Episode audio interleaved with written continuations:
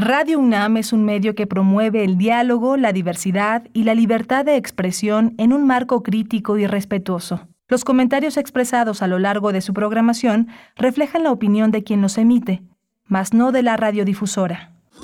Radio UNAM presenta Primer Movimiento, El Mundo desde la Universidad. Viernes 3 de junio de 2022. Muy buenos días. Bienvenidos, bienvenidas a Primer Movimiento. Son las 7 con 4 minutos cuando iniciamos este programa, esta propuesta de hacer comunidad a través de la radio pública, de la radio universitaria en el 96.1 de la frecuencia modulada. Es la transmisión para Ciudad de México y también en el 860 de AM. Nos enlazamos durante esta hora con Radio Universidad de Chihuahua, muy temprano para ustedes, las 6 con 4 de la mañana, en el 106.9 nos escuchamos en Chihuahua, en el 105.7 saludamos a Ciudad Cuauhtémoc, el 92.1 a Delicias y el 89.1 llegamos a Parral. Bienvenidos, bienvenidas todas. Iniciamos pues con un equipo como cada mañana que está listos, que está listo este equipo en cada una de sus tareas y sus puestos. Está Rodrigo Aguilar en la producción ejecutiva, Violeta Berber en la asistencia de producción, Arturo González está en los controles técnicos en la consola que tanto queremos allá en cabina de, Ciudad de México y Tamara Quiroz en redes sociales. Miguel Ángel Quemain en el micrófono, en la conducción. Buenos días, Miguel Ángel. Hola Berenice, buenos días, buenos días a todos nuestros amigos que todos los días están eh, eh, haciéndonos eh, comunidad, haciendo comunidad con este proyecto tan interesante que es Primer Movimiento. Hoy vamos a tener, eh, vamos a tener eh, teatro para abrir eh, esta mañana desde el Caparazón de la Tortuga, una pieza teatral que está basada en Momo de Michael Ende, que se presenta en el Teatro Shola los fines de semana de junio y julio. Patricia Marín, escrita, es bailarina, coreógrafa, es escritora, bailarina, coreógrafa, directora de esta compañía de danza visual. Ella ganó una beca de jóvenes creadores del FONCA en 2014 para crear esta obra infantil desde el caparazón de la tortuga para la Compañía Nacional de Danza de Ecuador. Así que vamos a tenerla a ella y a Leonardo Beltrán, que es bailarín, director de la Compañía de Danza Visual, especialista en migración internacional por el Colegio de la Frontera Norte. Y tendremos este viernes radioteatro, el tonel del amortillado de Edgar, Allan Poe, ni más ni menos, eh, extraído de Descarga Cultura bajo la dirección de Eduardo Ruiz Aviñón, con la lectura de Juan Stack y José Ángel García. Es la propuesta de radioteatro para todos ustedes esta mañana. Vamos a tener también en la segunda hora eh, la presentación de un libro muy interesante, fascinante, Arte Popular Mexicano de máscaras, eh, eh, barro, calacas, criaturas fantásticas, diablos y otros objetos hermosos, con Miguel Abruj. Él es coleccionista de arte y autor del libro Arte Popular Mexicano de máscaras, barro, calacas, criaturas fantásticas, diablos y otros objetos hermosos. Ah, por supuesto, pues va a estar muy interesante esa charla. También, bueno, cambiando completamente de tema y también de ánimo, eh, Oaxaca, nos acercamos a Oaxaca, las afectaciones que ha dejado el huracán, el paso del huracán Ágata. Vamos a comentar con Renan Martínez Casas, comunicólogo, periodista y comunicador comunitario, director de Signos y Sentidos allá en Oaxaca, Comunicación Estratégica. Hoy la poesía necesaria y tendré el privilegio de ofrecer una, una, una opción tanto musical como literaria. Y tendremos en la mesa del día la conversación, una conversación con Nora Huerta, actriz, dramaturga e integrante de la compañía de cabaret Las Reinas Chulas para hablar de dos propuestas, Canción Taruga y Ribotrip, Todo se derrumbó. Esta última tendrá una sola función, así es que bueno, estén muy atentos, muy atentas para poder disfrutar de esta propuesta que tiene solo una presentación, Ribotrip, Todo se derrumbó y Canción Taruga que ya se había estrenado y que estará de vuelta en el Teatro Bar El Vicio para quienes se quieran acercar a disfrutar un poquito de cabaret en la Ciudad de México con Nora Huerta y las Reinas Chulas. Bueno, la mitad de las Reinas Chulas que están activas en el cabaret en estos tiempos. Y bueno, pues ahí está, ahí está la propuesta de esta mañana, eh, muy de viernes también, con literatura, con eh, opciones eh, distintas, con música, con cabaret. Pues vamos a ir nosotros con un poco de música, con música y antes invitarles a que se acerquen a redes sociales, que nos eh, envíen sus complacencias, sus peticiones musicales para esta mañana de viernes. Hay lugar, hay lugar, hay espacio para sacar esas complacencias, para dedicarlas tal vez, ¿por qué no? Y nosotros vamos a ir con música, vamos con música del Café Tacuba. Ayer, bueno, durante estos días, el 2, 3, 4 y 5 de mayo se, se, han estado presentando, se estarán presentando en el Auditorio Nacional con ese entusiasmo de volver a ver a sus fans el Café Tacuba. Así es que bueno, esta es una propuesta de la producción de Primer Movimiento, el baile y el salón.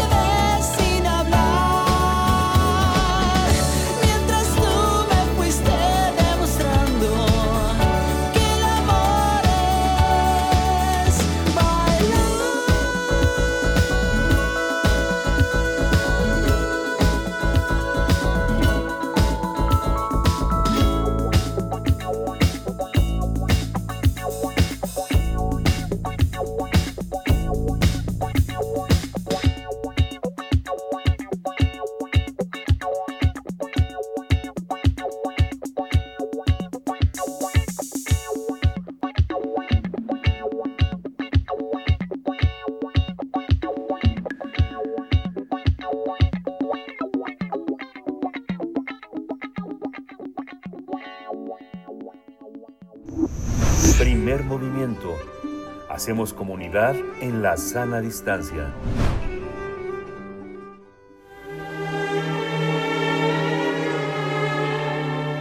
Teatro, teatro, teatro. Corre el telón y disfruta de la función. La puesta en escena infantil desde el caparazón de la tortuga, que está basada en la obra de Momo de Michael Ende, invita al público a reflexionar en torno a la vida, el tiempo y el uso que le damos. Esta obra de teatro dirigida a chicos y grandes permite una aproximación lúdica hacia la posmodernidad y el consumismo, mientras Momo, que quien es una niña capaz de escuchar incluso a las estrellas junto a sus tres amigos, se encarga de administrar el tiempo. Momo ejemplifica la esperanza, la bondad, el respeto, la amistad y el amor, todo envuelto en las idiosincrasias caritativas de la infancia y su capacidad transformadora. La obra presenta una conjugación multidisciplinar de danza, teatro, ópera, música en vivo, artes visuales y artes circenses, todo en busca de lograr claridad y nitidez en el discurso de esta obra. Esta puesta en escena es posible gracias a Danza Visual, que presenta desde el caparazón de la tortuga en el Teatro Xola Julio Prieto los sábados y domingos de junio a la una de la tarde. Y vamos a hablar de esta obra, de este montaje. Nos acompañan dos invitados. Presento a Patricia Marín, coreógrafa, directora de la compañía Danza Visual, ganadora de la beca Jóvenes Creadores FONCA 2014 para la creación de la obra infantil, de esta obra infantil, desde el caparazón de la tortuga, para la Compañía Nacional de Danza del Ecuador en 2015, ganadora a Mejor Intérprete Femenina, premio IMBA UAM 2014 y 2015. Patricia Marín, buenos días. Gracias por estar tan tempranito con nosotros en primer movimiento. ¿Cómo estás? Muy buenos días, muchísimas gracias por la invitación. Es un placer estar aquí compartiendo con ustedes esta mañanita. Muchas gracias. También está Leonardo Beltrán, él es bailarín, director de la compañía Danza Visual. y él ha trabajado sobre migración internacional en el Colegio de la Frontera Norte. Leonardo, buenos días, bienvenido. Buenos días, muchísimas gracias. Muchísimas gracias, gracias. feliz de estar acá. Gracias a ambos. Pues cuéntenos, empecemos con danza visual, cómo se, se, gesta, cuál es el objetivo de esta compañía, qué elementos incorpora. Bueno, cuando, si nos vamos al título, danza visual, pues encontraremos algunas pistas, pero cuéntenos, por favor, empezamos en ese mismo orden de la presentación, Patricia, por favor. Eh, el nombre responde a una inquietud que yo tenía ah, desde la universidad. Yo quería ser bailarina y evidentemente eh, eh, mis papás tuvieron la bondad de invitarme a hacer una carrera profesional y hacer la carrera de danza eh, de manera simultánea. Entonces, eh, en el último proyecto de la universidad, ese fue, yo sabía que quería dedicarme a eso, yo quería hacer muchas cosas. En el ámbito visual, yo soy diseñadora gráfica por la Facultad de Artes y Diseño de la UNAM y también soy bailarina, entonces combiné esas dos, dos palabras sin más este para, para realizar y, y crear el nombre de la compañía. Leonardo Beltrán, cuéntanos un poco, pues, desde tu particular lugar en el que te desarrollas también como especialista en migración internacional en el Colegio de la Frontera Norte, que tanto queremos desde acá. Les mandamos un abrazo a toda la comunidad del Colegio de la Frontera Norte. Pues, ¿cómo conjugas estos dos aspectos eh, con la compañía Danza Visual y también con esta mirada hacia la migración, Leonardo? Claro que sí, muchísimas gracias. Pues eh, primero tendría que agradecerle infinitamente la oportunidad a Patricia Marín por invitarme a su proyecto. Esta compañía es eh, producto justamente de esa pulsión creativa que ella tuvo en ese momento y que diversificó eh, años después invitándome a, a unirme. Y como ella bien menciona, es un esfuerzo de direccionar y de conjugar uh, diferentes disciplinas eh, en favor de un bien común. El bien común es las artes escénicas.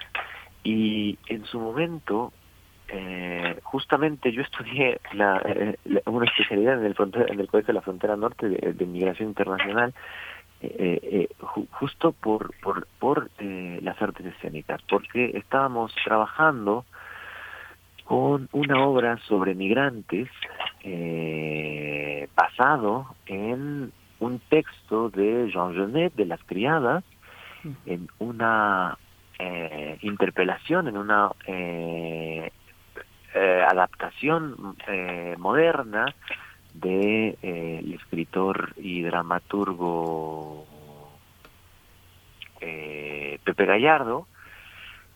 Y no me pude quedar callado, no me pude quedar en, en la escena, no me pude quedar ahí. Y, y, y los mismos personajes y la misma necesidad de la escena me llevó a eh, la investigación. Descubrí que existía el Colegio de la Frontera Norte, desde luego no lo sabía, amén de que eh, había estudiado otras cosas, pero no sabía que existía esta eh, este espacio de investigación. Y una cosa llevó a la otra hasta bueno eh, llevarme a eh, realizar eh, investigaciones que han sido publicadas eh, en, revistas eh, indexadas a, a, a, doble ciego, ¿no? Por pares a doble ciego de, investigaciones científicas, eh, justamente en donde me he especializado en la integración sociocultural.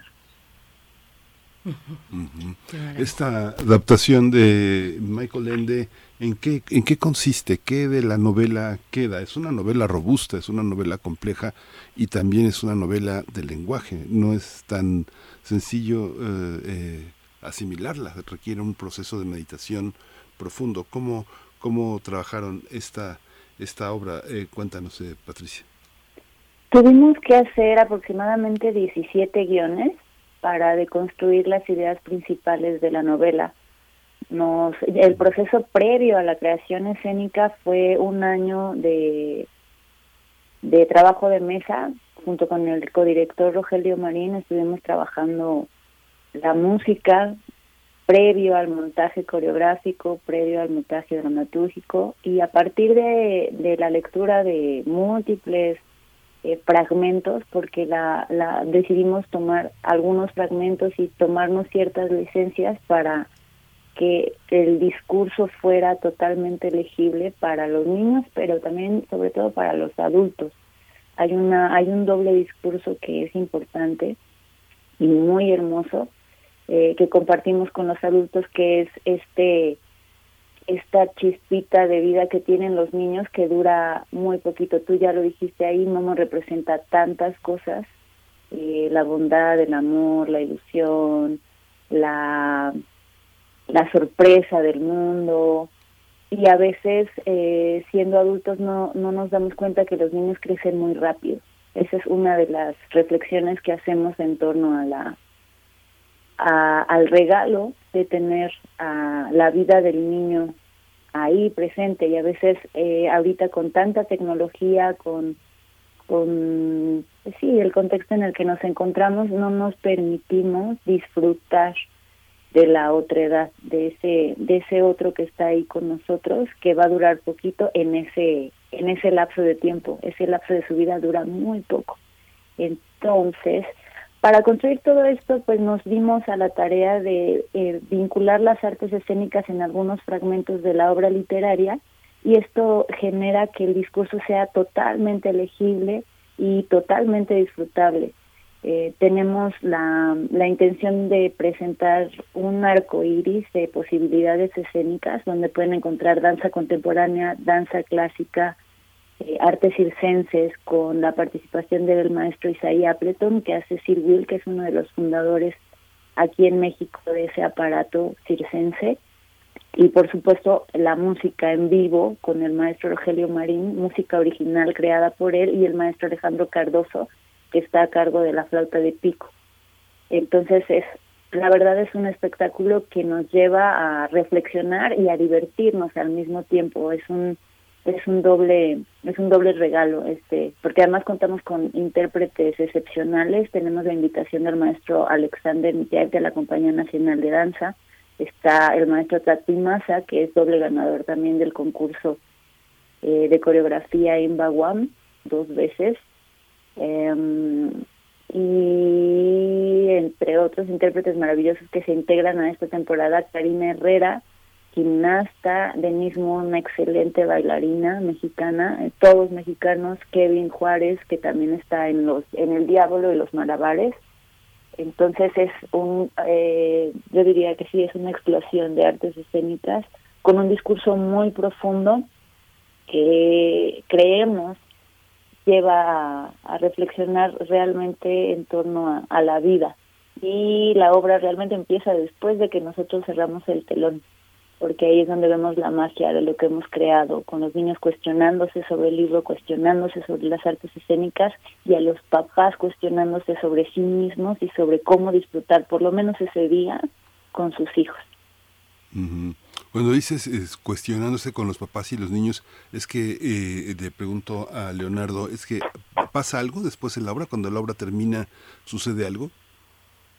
Claro, muchísimas gracias. Pues justamente como lo menciona la maestra Patricia eh, Marín, el, la intención de la obra es eh, invitar, es decir, el objetivo de significación es invitar a la reflexión, es invitar y generar un diálogo interpelativo con todos los que van a verla. Pero justamente eh, la obra, ah, por estas, eh, esta serie de características disciplinares artísticas, esta conjugación multidisciplinar, pero además esta temática que aborda sobre eh, el tiempo, es decir, algo tan abstracto y a la vez eh, tan eh, lineal, es decir, todos podemos, es, es, muy complicado, pero es como, es como dice, no sé qué es el tiempo, si me lo preguntan no sé qué es el tiempo, pero, pero sé qué es el tiempo todo el tiempo porque eso me rige.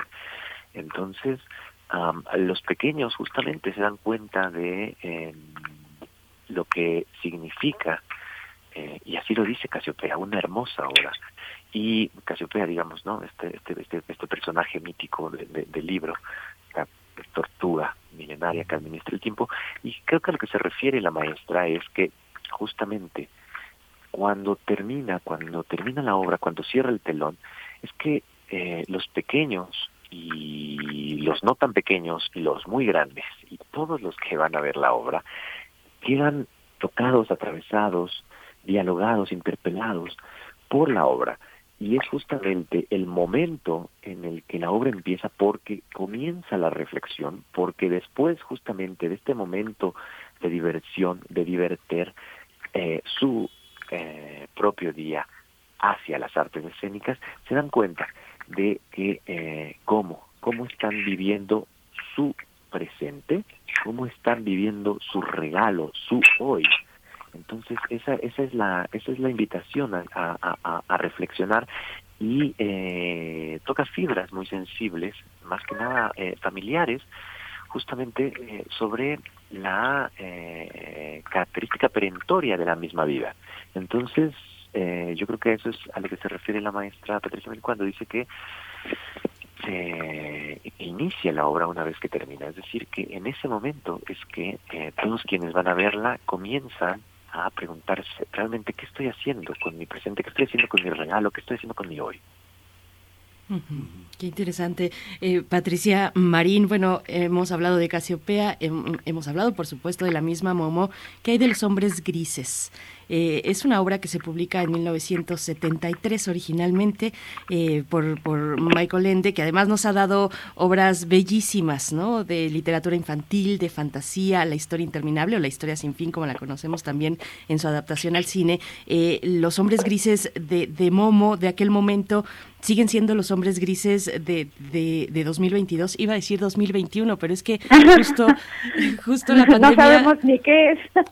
precisamente, precisamente precisamente justo la pandemia pues nos vino a mover la, la, noción del tiempo, tal vez no para bien. Y de ahí eh, te pregunto, los hombres grises de aquel momento siguen siendo los hombres grises de hoy. ¿Cómo, cómo, cómo, pues, cómo adaptar, digamos, a un público de pequeños, ¿no? Que, que no tienen esos referentes de, de, aquella época muy activa políticamente, 1970, los 70, pues, ¿no? 60 y 70, a, a, a, los, a los más pequeños de ahora que han vivido precisamente este proceso de pandemia, donde no tienen un referente previo, pero su tiempo también, igual que el de nosotros, se, se puso, se dispuso a otros elementos, ¿no? ¿Cómo, ¿Cómo lo ven desde la obra, Patricia?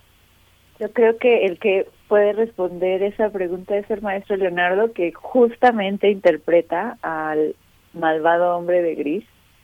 Eh, hace una interpretación increíble, llevamos cinco años eh, trabajando este personaje y la verdad es que los niños lo disfrutan mucho. Son estos malvados entrañables que, que son malvados, que hacen, eh, híjole, sí, se hacen sus maldades, pero en realidad son personajes necesarios que se, que se, que en la obra generan toda la, la dramaturgia y este, yo creo que él te puede contestar desde su perspectiva porque es sí es es muy divertido es muy entrañable todo lo que hace porque además el maestro Leonardo Beltrán eh, fue integrante de la compañía nacional de danza en algún momento entonces tiene conocimientos eh, de ballet y interpreta eh, pues esta esta arte escénica tan peculiar tan compleja. Tiene un dueto maravilloso con la, con, con la maestra Io Cruz que también es una este, eh, integrante nueva a la compañía, lo cual nos llena de mucha, mucha, mucha alegría y yo creo que él te puede decir esta reflexión. Maravilloso. Por favor, eh, Leonardo Beltrán. Muchísimas gracias, Patricia, muchísimas gracias. Pues justamente eh, hay un paralelismo, en realidad, un paralelismo entre el momento eh, y la disposición política que, bien dices, existía en los 60 y los 70 y ahora eh, durante y después de la pandemia. Es decir, esta eh, disposición y suposición justamente eh, e interpelación eh, de imaginación política, es decir, pensemos también que toda imaginación es una enunciación política porque es una enunciación sensible. Entonces, a partir de eso, es un ejercicio de poder. ejercicio de poder de qué? Me podrían preguntar. Bueno, pues muy sencillo. Eh, como bien mencionabas, los pequeños tuvieron la necesidad de vivir nuevas cosas, de ser interpelados y de vivir eh, a partir de, de, pantallas, a partir del confinamiento, a partir de decisiones eh, gubernamentales de eh, cese eh, y sana distancia a sus actividades que ellos podrían considerar cotidianas, como ir a la escuela o como eh, compartir con sus, con sus amiguitos. Entonces, todo esto eh, involucra un posicionamiento político que no que es eh, evidentemente tácito, eh, pero que de igual forma, como ocurría en la década de los 60 o los 70, eh, suponía un cambio. Es decir, en ese momento eh, suponía una crítica a esta eh, disposición, más que nada estatal de gobierno, pero eh, no que se estaba viviendo después de la Segunda Guerra Mundial y bueno evidentemente que Ende pues es, es, es, un escritor alemán también estaba viviendo justamente ese eh, momento eh, geopolítico de su propio país después de la Segunda Guerra. Sin embargo eh, la uh, el paralelismo se ubica en que nos encontramos, y antes de la pandemia también nos encontrábamos, ¿no? La pandemia no cambió realmente mucho en ese sentido, en un momento eh, de eh, consumismo desbordado, en un momento de eh, apelativos eh, consumistas en cualquier eh, índole y ámbito de aplicación. Y la pandemia solo vino a dirigirnos o dirigir nuestra atención hacia cierto tipo de consumo, sin embargo, eh, no a diferenciarlo, es decir, el, el, consumo per se eh, no ha cesado desde el, el, el momento de esta eh, irrupción eh, creativa necesaria para, para, para su intervención eh, capitalista, pues no ha cesado, no ha sido, no, sigue siendo un motor y eh, los niños forman parte de él, lo quieran o no y lo sepan o no. Entonces, eh, la, la obra y los malvados hombres de gris hacen una, uh, un llamado a eh, ahorrar el tiempo, a invertir el tiempo en el banco del tiempo y no disfrutarlo con sus seres queridos o las cosas realmente importantes que tiene la vida. Justamente el Banco del Tiempo. El Banco del Tiempo podríamos asumirlo como una institución eh, eh, realmente que bien puede haber nacido en los 60, pero que sigue siendo muy vigente y en donde la inversión de este de este bien, de este commodity, de este eh, apreciado recurso que es el tiempo y en, y en el cual siempre eh, no este, siempre bueno eh, se sugiere que pasa sin mayor complicación y no y nos sobra siempre, ¿no? O sea, es decir, es, es, esta paradoja de siempre tengo tiempo pero no tengo tiempo y no nos damos cuenta eh, de y, cómo eh, se genera este uh, diálogo de ese eh, recurso tan finito y a la vez eh, concebido desde eh, justamente su eh, posibilidad eh, infinita, eh, entendida como nunca me voy a dar cuenta hasta que ya sea muy anciano de que ya no tengo tiempo. Entonces, los, los, los, los eh, malvados hombres de gris, pues van transformándose, van multiplicándose y le van a través de esto robando el tiempo a los demás personajes y a los demás habitantes de, del pueblo, de la historia, y van convirtiendo el tiempo en cigarros para fumar. Y también esto nos, nos parece maravilloso porque en de lo que nos propone es una metáfora eh, increíble, es una metáfora, una metáfora muy rica porque lo que nos propone es que el tiempo cuando se convierte en algo, eh, digamos, negativo, es algo pernicioso, es algo, eh, es una combustión eh, incompleta de la propia vida, es decir, es un cigarro, es un cigarro que alguien más se fuma por ti, es decir, se está fumando tu vida. Entonces, eh, los malvados hombres de gris convierten la vida de los de las personas que invierten su tiempo en el banco del tiempo en cigarrillos y se lo fuman.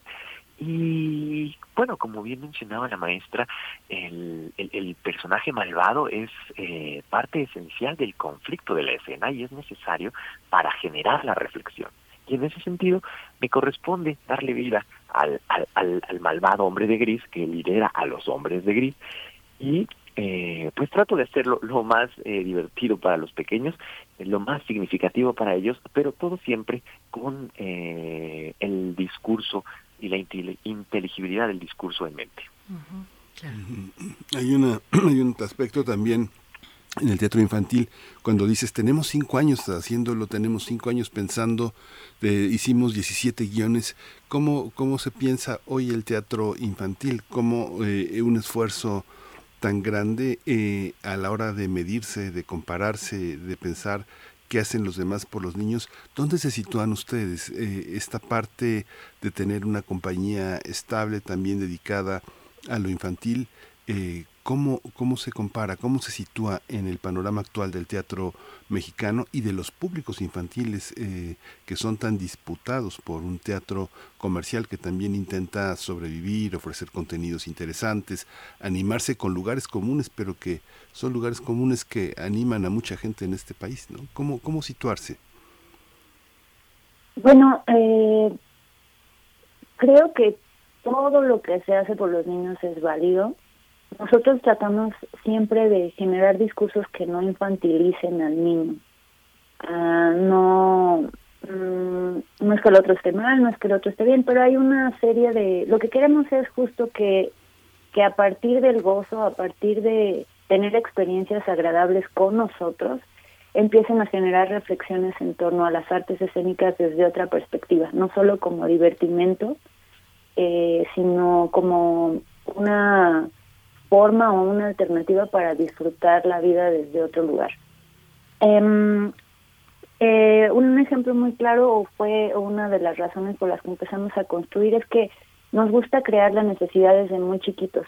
Es la edad perfecta para empezarlos a invitar a que ellos quieran eh, o se empiecen a involucrar a las artes escénicas, a la literatura, a la música, eh, desde una desde un lugar lúdico, amable, pero también con una calidad eh, impresionante, porque los artistas, una de las razones por las que elegimos este a este autor es que también él menciona claramente que él no escribe para niños, que su literatura no es directamente hacia el público infantil, pero se ha, se ha este, consumido de esa manera. Y los discursos que nosotros manejamos en general son, eh, están muy ligados a nuestra filosofía de vida y nuestra filosofía como artistas.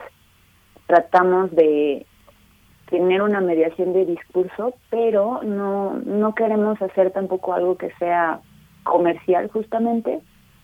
Entonces estamos navegando un poco entre, no somos una compañía, mm, no, bueno, es que somos muy distintos porque hay de todo en la compañía. O sea, el maestro Rogelio Marín es cantante de ópera, estuvo trabajando muchos años en Italia, en la Arena de Verona.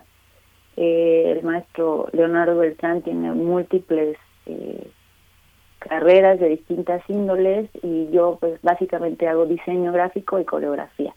Entonces hay muchas visiones y compartimos justo esa diversidad en la compañía y artistas de todo tipo. Y lo que queremos es invitar con nuestras producciones a la gente a que se acerque a, la diversidad, a la otredad y que no sea por medio de discursos simplistas, sino tenga eh, la oportunidad de pues el, como justo como mencionas la metáfora que que queremos hacer a través de los hombres de gris, a través del tiempo, de algo tan abstracto, tan complejo, se vuelva eh, un tema al que puedan acceder de manera lúdica. Es muy complicado, está muy, muy complicado y nos, y nos damos a la tarea. Ahorita estamos en una investigación maravillosa porque vamos a estrenar en, en octubre una pieza eh, en lengua náhuatl vamos a hacer la obra que se llama El Camino del Colibrí, que en náhuatl es eh, Inhuitzilioctli. Y también trabaja, vamos a trabajar con, por ejemplo, Juan Pablo Góngora, Góngora perdón, que es este uno de los, eh, el, el, bailarín principal del, del espectáculo Jarocho, estamos creando la música con él, estamos empezando a estudiar porque compartimos también, eh, somos parte del equipo de trabajo del doctor Samuel Maines Champion que hizo la trilogía mexica de este de, distintos eh, tlatuanis eh, mexicas.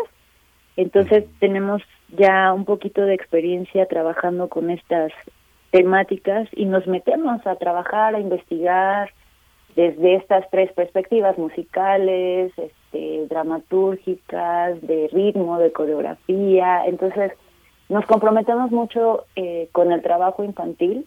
Con el trabajo, no lo vemos como infantil, a eso quería llegar. Es decir, es un trabajo, es una responsabilidad mayor. Nos encanta compartir con el, con el público de, de este tipo porque es muy auténtico, muy honesto la semana antepasada estuvimos en el teatro de en la Plaza de las Artes, en el CENART, haciendo el ciclo de La Bella Molinera de Schubert, que son 20, 20 fragmentos de música en alemán.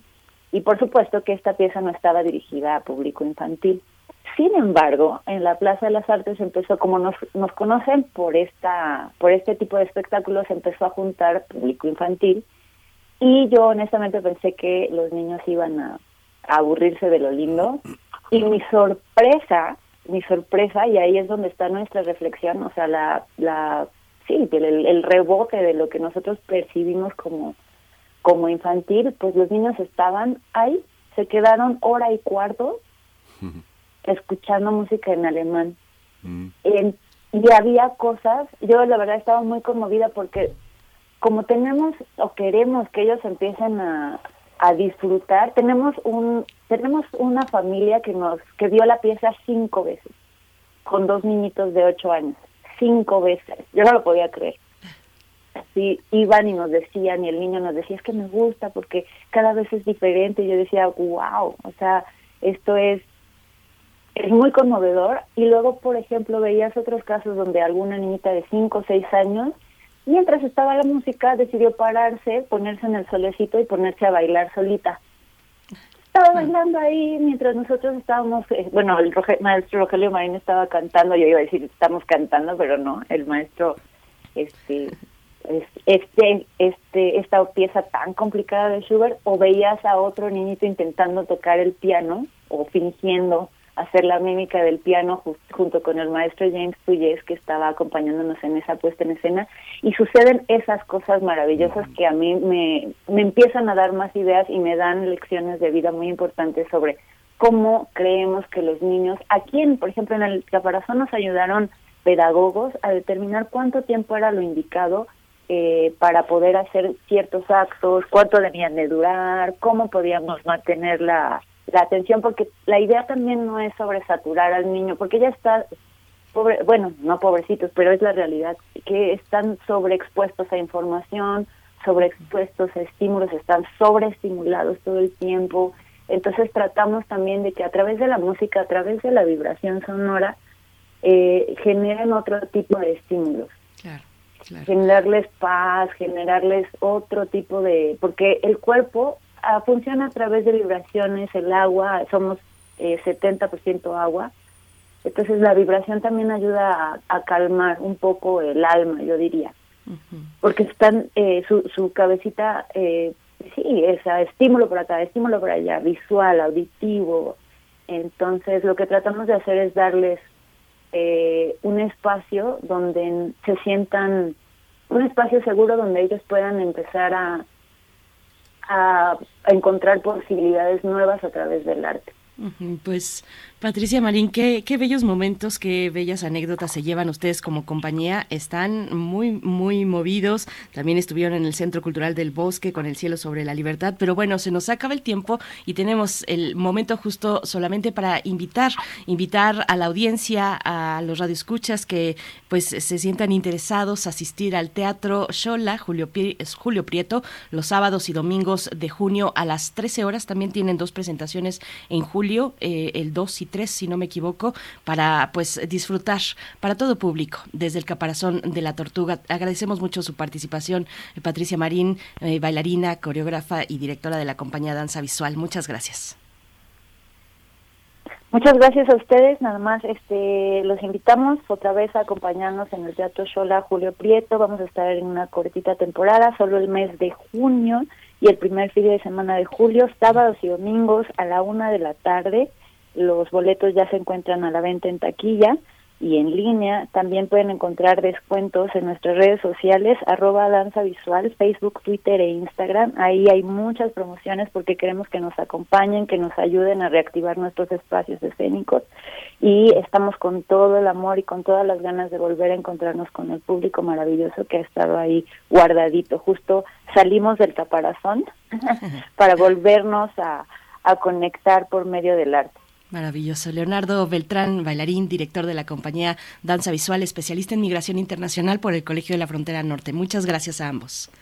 Muchísimas gracias. Eh, y bueno, pues nosotros les ofrecemos a, a, ustedes y a todos, a todo su auditorio eh, aquí de Radio UNAM cinco pases dobles para eh, pues eh, las primeras cinco personas eh, la dinámica es la que ustedes gusten o que sean las primeras que se que, se comuniquen. No sé realmente cómo, cómo, cómo lo quieran manejar pero tenemos cinco pases dobles para eh, la función del, del, del, sábado 4 de junio. Entonces esperamos que nos que nos acompañen. También visiten nuestra página www.danzavisual.com eh, y muchísimas gracias muchísimas gracias Berenice y muchísimas gracias eh, Miguel Ángel Muchas gracias, a ustedes. En un momento compartimos la dinámica con el público. Vamos a ir rápidamente con nuestro radioteatro, El tonel de Amontillado de Edgar Allan Poe. Cuando cuentes cuentos, recuerda los de primer movimiento.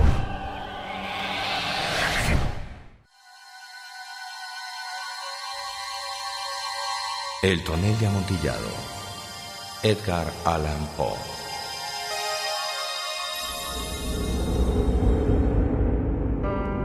Ha pasado tanto tiempo y sin embargo todo permanece tan claro en mí como si hubiera sucedido ayer. Lo mejor que pude había soportado las mil ofensas de que Fortunato me hacía objeto, pero cuando se atrevió a insultarme, juré que me vengaría. Vosotros, sin embargo, que conocéis tan bien la naturaleza de mi carácter, no pensaréis que profería amenaza alguna finalmente me vengaría. Esto quedaba definitivamente decidido. Pero por lo mismo que era definitivo, excluía toda idea de riesgo. No solo debía castigar, sino castigar con impunidad. ¿Estarán de acuerdo en que no se repara un agravio cuando el castigo alcanza al vengador? Eh, ni tampoco es reparado cuando éste no es capaz de mostrarse como tal a quien lo ha ofendido. Por supuesto, téngase en cuenta que ni mediante hechos ni palabras había yo dado motivo alguno a Fortunato para dudar de mi buena disposición. Tal como me lo había propuesto, seguí sonriente ante él, eh, sin que pudiera advertir que mi sonrisa procedía ahora de la idea de su inmolación. Un punto débil tenía ese Fortunato, aunque en otros sentidos era hombre de respetar y aún de temer. Se enorgullecía de ser un conocedor en materia de vinos. En realidad, pocos italianos poseen la capacidad del verdadero virtuoso. En su mayor parte, el entusiasmo que fingen se adapta al momento y a la oportunidad, a fin de engañar a los millonarios ingleses y austriacos. En pintura y piedras preciosas, Fortunato era un impostor, como todos sus compatriotas, pero en lo referente a vinos añejos procedía con sinceridad.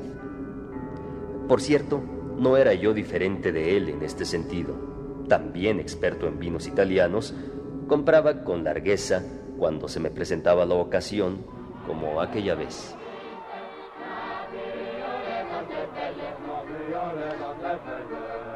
Anochecía ya.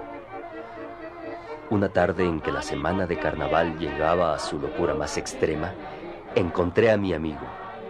Se me acercó con excesiva cordialidad pues había estado bebiendo en demasía.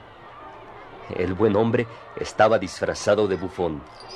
Llevaba un ajustado traje a rayas y lucía en la cabeza el cónico gorro de cascabeles. Me sentí tan contento de verle que pensé que no terminaría nunca de estrechar su mano. Mi querido Fortunato, qué suerte haberte encontrado. Ah, pero qué bien luces hoy. Ay, vamos, no me adules, Montresor. Ah, pero es cierto. En fin, eh, figúrate que acabo de recibir un barril de vino que pasa por amontillado. ¿Ah, sí? pero tengo mis dudas. Ah, ¿Pero cómo? ¿Amontillado? ¿Y un barril? Imposible. Y en pleno carnaval. por eso mismo tengo mis dudas. Pero he sido lo bastante tonto como para pagar su precio sin consultarte antes. Ah. No pude dar contigo y temía perder la ocasión. ¿Amontillado? Ah, pero te repito que tengo mis dudas. ¿Amontillado? Y quiero salir de ellas. Amontillado. Como estás ocupado, voy a buscar a Lucreci. Si hay alguien con sentido crítico, es él. Eh, me dirá lo que deseo.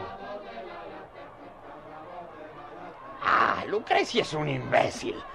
Es incapaz de distinguir entre Amontillado y Jerez. Y sin embargo, no faltan tontos que afirman que su paladar es comparable al tuyo. Mira, Montresor, ven. Vamos allá. ¿A dónde? ¿A tu bodega? Ah, no, no, no, mi querido amigo. Eh, no quiero aprovecharme de tu bondad. Eh, noto que estás ocupado. Y Lucreci. Ah, no, Lucreci no sabe nada. Vamos. No, amigo mío. Eh, veo que tienes un fuerte catarro. Las criptas son terriblemente húmedas y están cubiertas de salitre. Ah, de cualquier forma, vamos. Este catarro no es nada. Amontillado. Te has dejado engañar como un tonto. Está bien. Vamos. Eh, solo deja que me coloque bien el antifaz y, y la capa.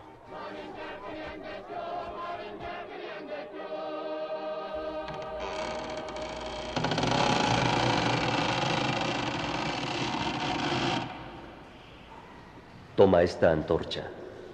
La bodega es bastante oscura. ¿Por qué no la llevan los sirvientes? Les di el día libre para que ellos también gozaran con el carnaval. ¿Vamos?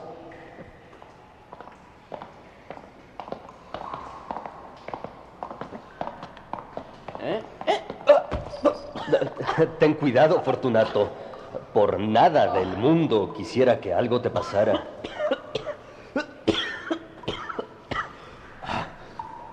Montresor, ¿dónde está el barril de amontillado? Más adelante. Pero observa cómo brillan las telarañas en las paredes de esta caverna.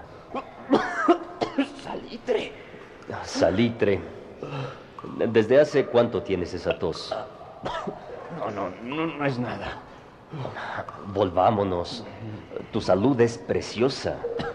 Eres rico, respetado, admirado, querido. Eres feliz, como en algún tiempo lo fui yo. Tu desaparición sería lamentada, cosa que no ocurriría en mi caso. Volvamos. De lo contrario, te podrías enfermar y no quisiera tener esa responsabilidad.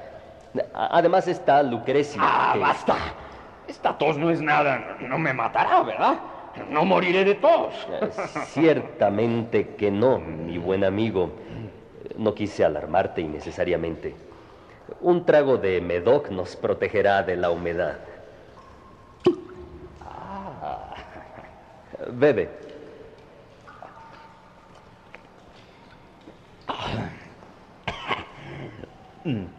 Brindo por los enterrados que descansan en torno nuestro. Y yo brindo porque tengas una larga vida. Toma más. Tienes suficiente capacidad.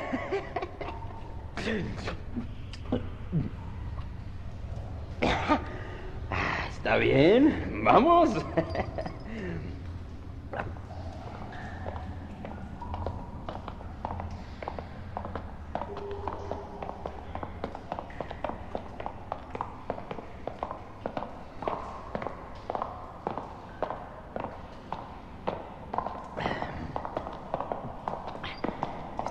Son enormes. Eh, los Montresor fueron una distinguida y numerosa familia. Ah, he olvidado vuestras armas.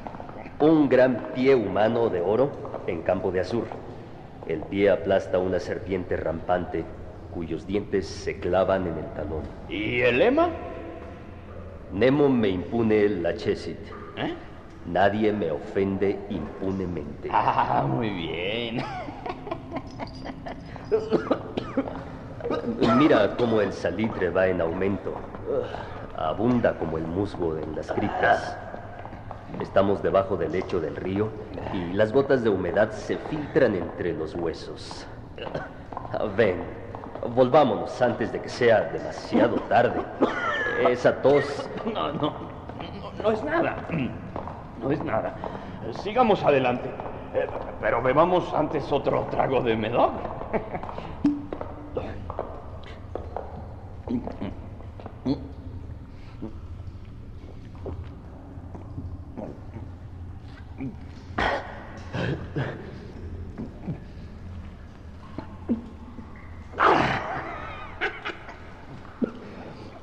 ¿Eh?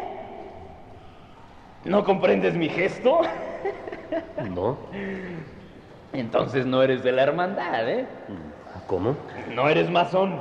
Ah, sí, sí, claro que lo soy. Tú, un masón. Imposible. Haz un signo. Mira. Ah, deja esa pala de albañil y no te burles. Pero Montresor, vamos a ver ese amontillado. Ah, puesto que así lo quieres, vamos. Por aquí, Fortunato. Es en la pequeña cripta de adelante. Ten cuidado con los huesos que están esparcidos. Apenas veo algo con esta luz. Continúa. Adelante está el amontillado.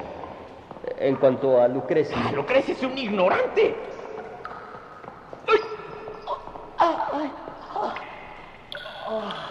¿Qué pasa? Nada, mi buen amigo. Pero si pasas tu mano por la pared, sentirás el salitre. Te, aseguro que hay mucha humedad. Una vez más, te imploro que volvamos. ¿No vienes? Entonces no me queda más remedio que dejarte.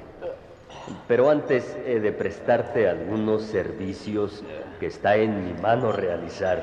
El amontillado.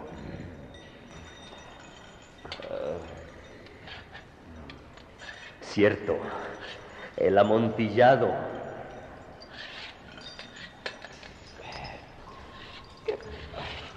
¿Qué, es esto?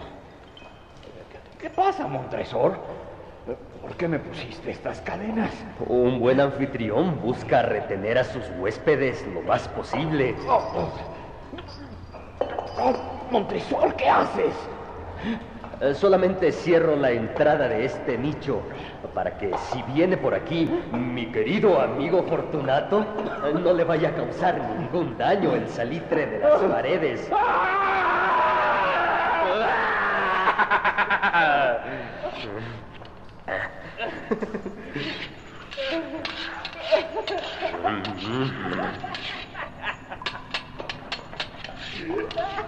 Qué buena broma, amigo. qué buena, qué buena broma, ¿eh? Tomarte todo el trabajo de, construir una pared para hacerme creer que me dejarías encadenado aquí. ¿eh?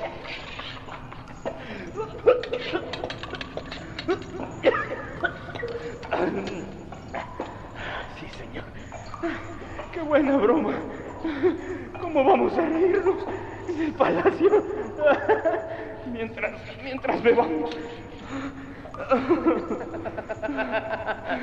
el amontillado. El amontillado. Pero no se estará haciendo tarde. ¿No nos estarán esperando en el palacio mi esposa y los demás? Vámonos. Sí, vámonos. Por el amor de Dios, Montresor. Sí, por el amor de Dios. Montresor. Montresor.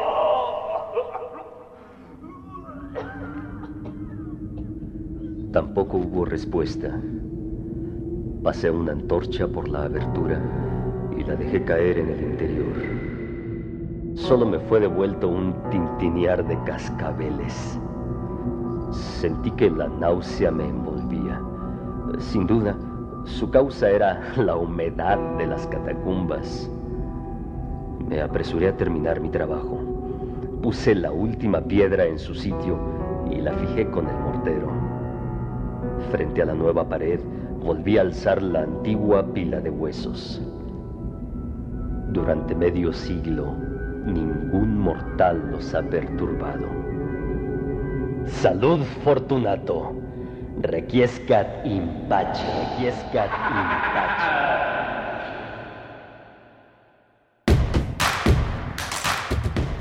Síguenos en redes sociales. Encuéntranos en Facebook como Primer Movimiento y en Twitter como arroba PMovimiento.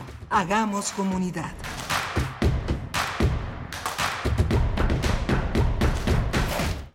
Escucha. Un tejido infinito de impulsos.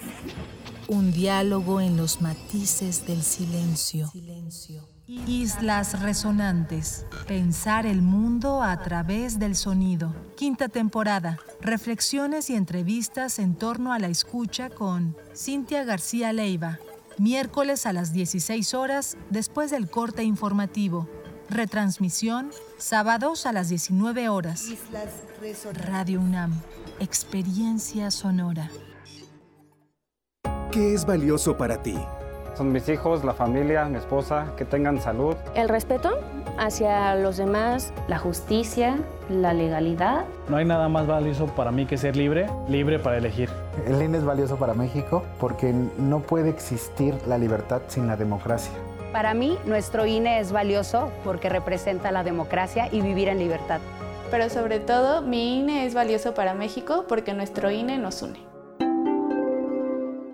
Mafioso narco, cocinero, buchona, dealer, mula.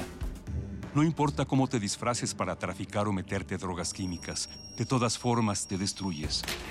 La sangre de las drogas nos mancha a todos. Mejor métete esto en la cabeza. Si te drogas, te dañas. Si necesitas ayuda, llama a la línea de la vida, 800-911-2000. Para vivir feliz, no necesitas meterte en nada. For my race the Spirit will speak. Voor meine Rasse wird der Geist sprechen. Pour ma race l'Esprit parlera. Para mi raza o espíritu falará. Por mi raza hablará el espíritu. Aprender idiomas te abre muchas oportunidades. Ampliar tus horizontes, vivir y estudiar en el extranjero, conocer nuevas culturas y encontrar nuevos amigos. Mirar el mundo desde otra perspectiva. Enriquece tu desarrollo con las certificaciones de idiomas que ofrece la UNAM disponibles en la Escuela Nacional de Lenguas, Lingüística y Traducción, el Centro de Enseñanza para Extranjeros y los centros de idiomas de las diversas entidades académicas. International Week UNAM 2022. No te la pierdas el 13 al 17 de junio a través de los canales Facebook Live y YouTube del evento www.internationalweek.unaminternacional.unam.mx All you need is world. All you need is world.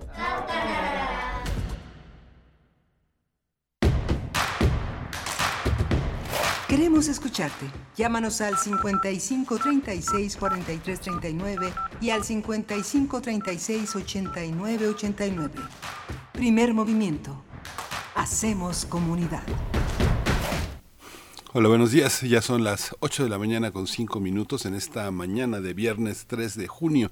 Estamos enlazados a la radio Nicolaita como todos los días de lunes a viernes de 8 de la mañana a 9 a 9 horas en este esfuerzo conjunto que las radios universitarias emprenden en esta sinergia que hace posible compartir contenidos y compartir esfuerzos. Está Arturo González en los controles técnicos, está Rodrigo Aguilar en la producción ejecutiva, Violeta Berber en la asistencia de producción y mi compañera Berenice Camacho al frente de la conducción de primer movimiento. Buenos días, Berenice. Miguel Ángel Quemain, muy buenos días. Ya son las 8 con 6 minutos. Nos enlazamos con Radio Nicolaita en el 104.3 de la frecuencia modulada y podemos enviar saludos a Morelia, a la, a la, comunidad de la Universidad Michoacana de San Nicolás de Hidalgo en esta mañana de viernes, viernes ya entrados en junio, viernes 3 de junio. Tenemos eh, pues todavía mucho por delante en esta emisión, esta emisión de cierre de semana. Vamos a conversar sobre el libro titulado Arte Popular Mexicano de máscaras, barro, calacas, criaturas fantásticas, diablos y otros objetos hermosos. Eh, ese es el título del libro de Miguel Abruch. Él estará con nosotros, es coleccionista de arte y autor de este, de este libro maravilloso, pues que nos da un recorrido muy interesante sobre esta colección, donde podremos encontrar pues desde textiles, instrumentos musicales, bueno, todo lo que tiene que ver también con la idea de un, de un México surrealista, como, como lo decía André Breton, pues bueno, vamos a tener eh, ese acercamiento a esta publicación con Miguel Abruch en unos momentos. Vamos a tener también eh, desde Oaxaca las afectaciones que dejó el, huracán Ágata. Vamos a tratar el tema con Renan Martínez Casas, eh, comunicólogo, periodista, comunicador comunitario, director de signos y sentidos, eh, un, espacio periodístico que da cuenta de lo que sucede en este gran estado hoy afectado por el huracán. Bien, pues así, así esta hora que inicia en primer movimiento, pues un, una mañana muchísimo más tranquila que, la de ayer, después de estos cierres viales eh, en estas protestas de transportistas en la capital del país. Hoy está mucho más tranquilo. Pues les invitamos a participar en redes sociales, que nos compartan sus comentarios. Nos dice por acá Fabiola Cantú, eh, quien nos manda siempre muchos saludos. Nos dice, eh, ahí dice, la casa hemos estado leyendo Momo eh, y antes otras obras de Michael Ende. Momo nos ha gustado mucho en diferentes niveles y de pronto escucharlos e imaginarlo ahí plasmado en su obra puf, me vuela la cabeza. Bueno, pues es que para los que van sintonizando o para la radio Nicolaita también, los radioescuchas de, de Morelia, eh, estuvimos en la hora pasada conversando sobre una adaptación de Momo, la obra, una obra de Michael Ende, este escritor también de Historia Interminable o Historia sin fin. Eh, se trata de Desde el caparazón de la tortuga, una pieza teatral que se presenta, se presentará en el Teatro mm, Xola, eh, Julio Castillo, todo el mes los fines de semana, sábados y domingos del mes de junio. Así es que, bueno, este es el comentario, un poco del contexto, el comentario de Fabiola Cantú, muy bien recibida eh, a través de los comentarios de la audiencia esta obra. También um, Rosy Laura nos dice, te amo, primer movimiento. Muchas gracias, Rosy Laura. Muy buenos días.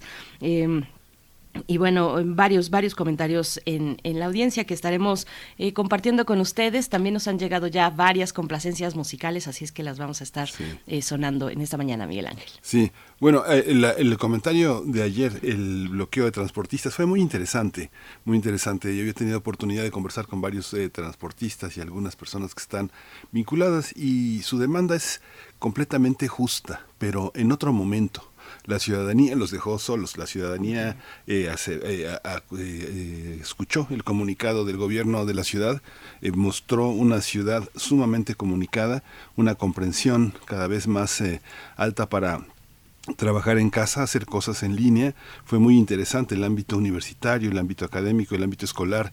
Eh, este, no se dio el espacio para, eh, para el caos. Hubo confrontaciones, por supuesto, Zaragoza, Zaragoza, Indios Verdes, eh, algunos puntos del sur de la ciudad. Y no es el momento yo creo que muchas eh, personas eh, también coincidieron en no, en no darles el apoyo, no darles el apoyo a los transportistas y la insistencia en la jefa de gobierno de que esto se tiene que negociar. Es una mesa, es una mesa de diálogo. La insistencia en ese aspecto es fundamental, no porque se considere ni abusivo ni ni fuera de lugar, sino que e, es un momento distinto para pedir ese aumento y sobre todo en el vínculo con el Estado de México en un momento electoral. Tienen que negociar, señores transportistas, de otra manera. El país ha cambiado y el diálogo yo creo que es el signo de identidad de estos tiempos. Este, doblarle el brazo, torcerle el brazo a las autoridades, yo creo que este, este, es otro momento, ¿no? Berenice, ¿tú cómo lo viste? Sí, y, bueno, los usuarios, eh, finalmente los que desde distintos medios eran entrevistados, eh, pues eh, creo que coincidían en la misma cuestión. Lo que estás mencionando, no negaban la necesidad de un aumento, un aumento que hay que decir es de 5 a 8 pesos, es lo que están pidiendo los transportistas en, en, la capital del país. No negaban en esa necesidad, pero también pues profundizaron en distintos elementos que, que, es urgente mejorar en las condiciones de las unidades, en eh, pues eh, la manera en la que conducen también eh, los transportistas, en el estado en el que van, a veces fumando, bueno, hacían varias referencias, incluso alcoholizados, en fin, con distintas compañías ahí al frente de la unidad, em, todas, todas esas cuestiones. Una, una señora decía,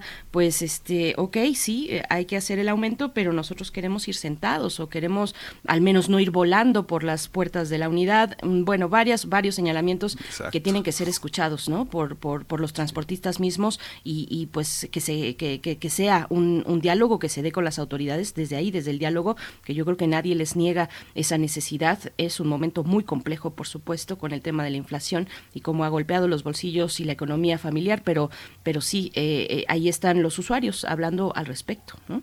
Sí, justamente. Pues sí, cuéntenos, cuéntenos ustedes en redes sociales cómo ven este tema, este tema complejo, casi año con año se, se detuvo, se detuvo durante la pandemia, pero bueno, es, es, está ahí, está ahí esta cuestión del transporte en la Ciudad de México que por supuesto hay que ordenar, se han hecho esfuerzos interesantes, importantes, hay que decirlo, pero bueno, vamos a ir nosotros ya con nuestra recomendación literaria.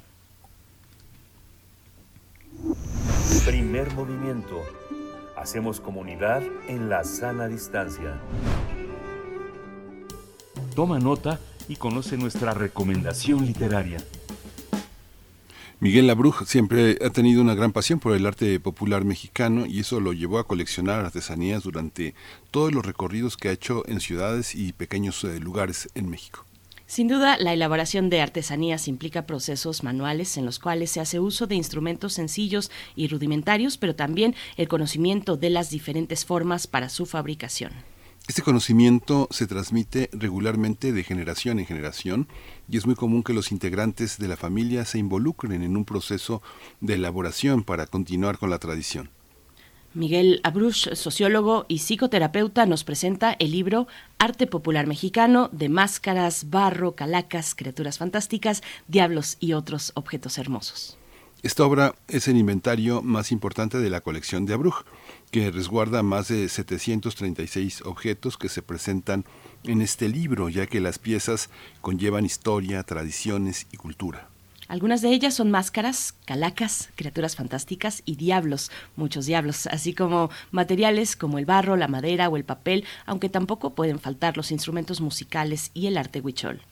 Vamos a conversar sobre este libro de coleccionista Miguel Abruj que se presentará este 4 de junio y está ya Miguel Abruj en, en la línea. Él es coleccionista, como hemos dicho, autor de este libro Arte Popular Mexicano de máscaras, barro, calacas, criaturas fantásticas, diablos y otros objetos hermosos. Miguel Abruj, bienvenido a Primer Movimiento. Buenos días. Muchas gracias.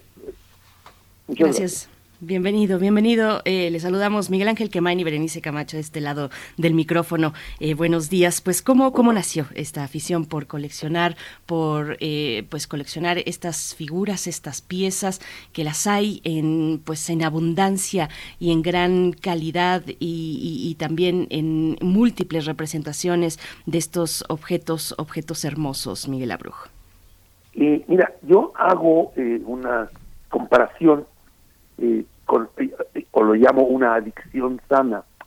Cuando tú te penetras en la belleza de un producto, en lo que tiene adentro, en su elaboración, en el, eh, en el colorido, en la, la narrativa que a veces muchas piezas muchas piezas incluyen una máscara, incluye una cantidad enorme de narrativa, que significa eh, música, trajes, cuando te metes en esta cuestión tan importante de la cultura mexicana, como que te atrapa, es como, como una adicción.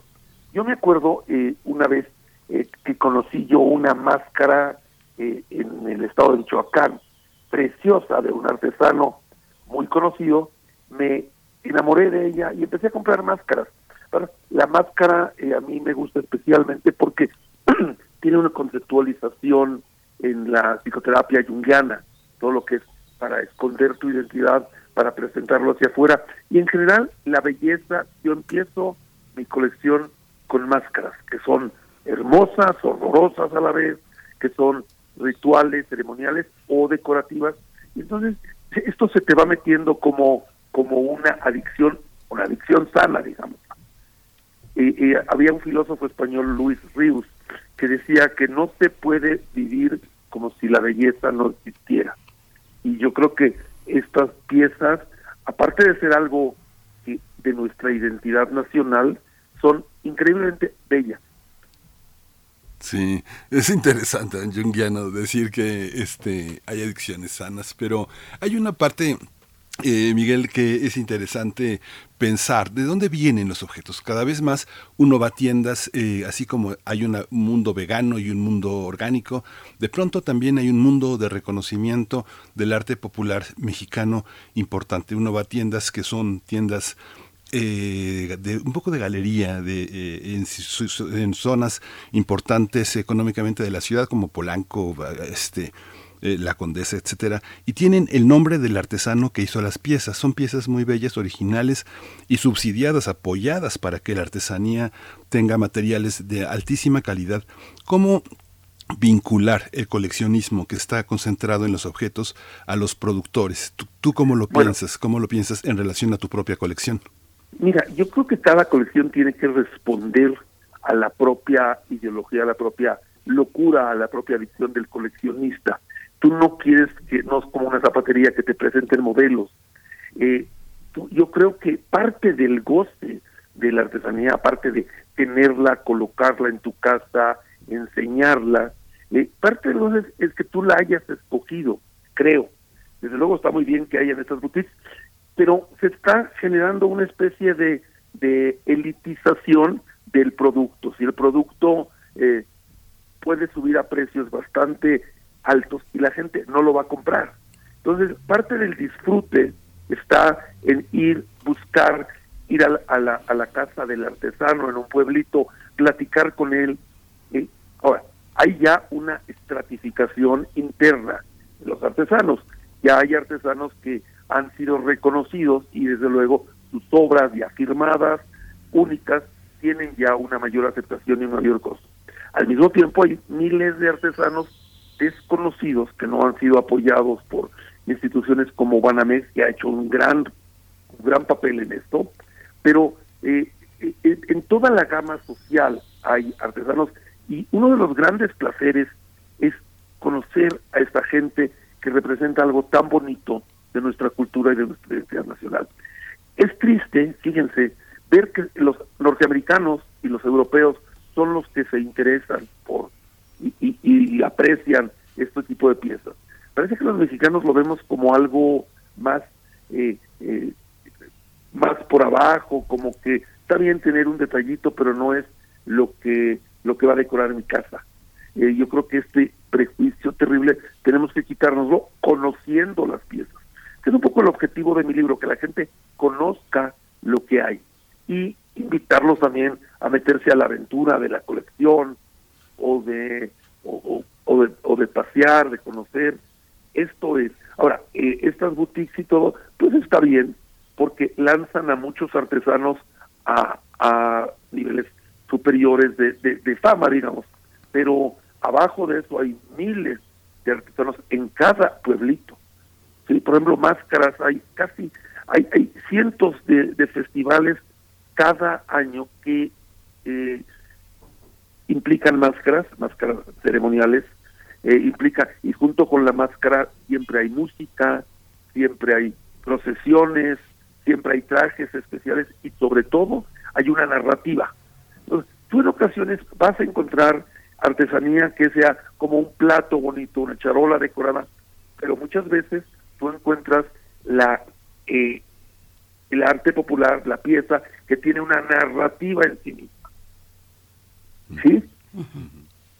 Por supuesto. Y bueno, hablando de buscar precios justos para los artesanos, las familias artesanas, porque son familias las que están involucradas en la manufactura de estos objetos bellísimos que también son espeluznantes, son varias cosas al mismo tiempo, ¿no?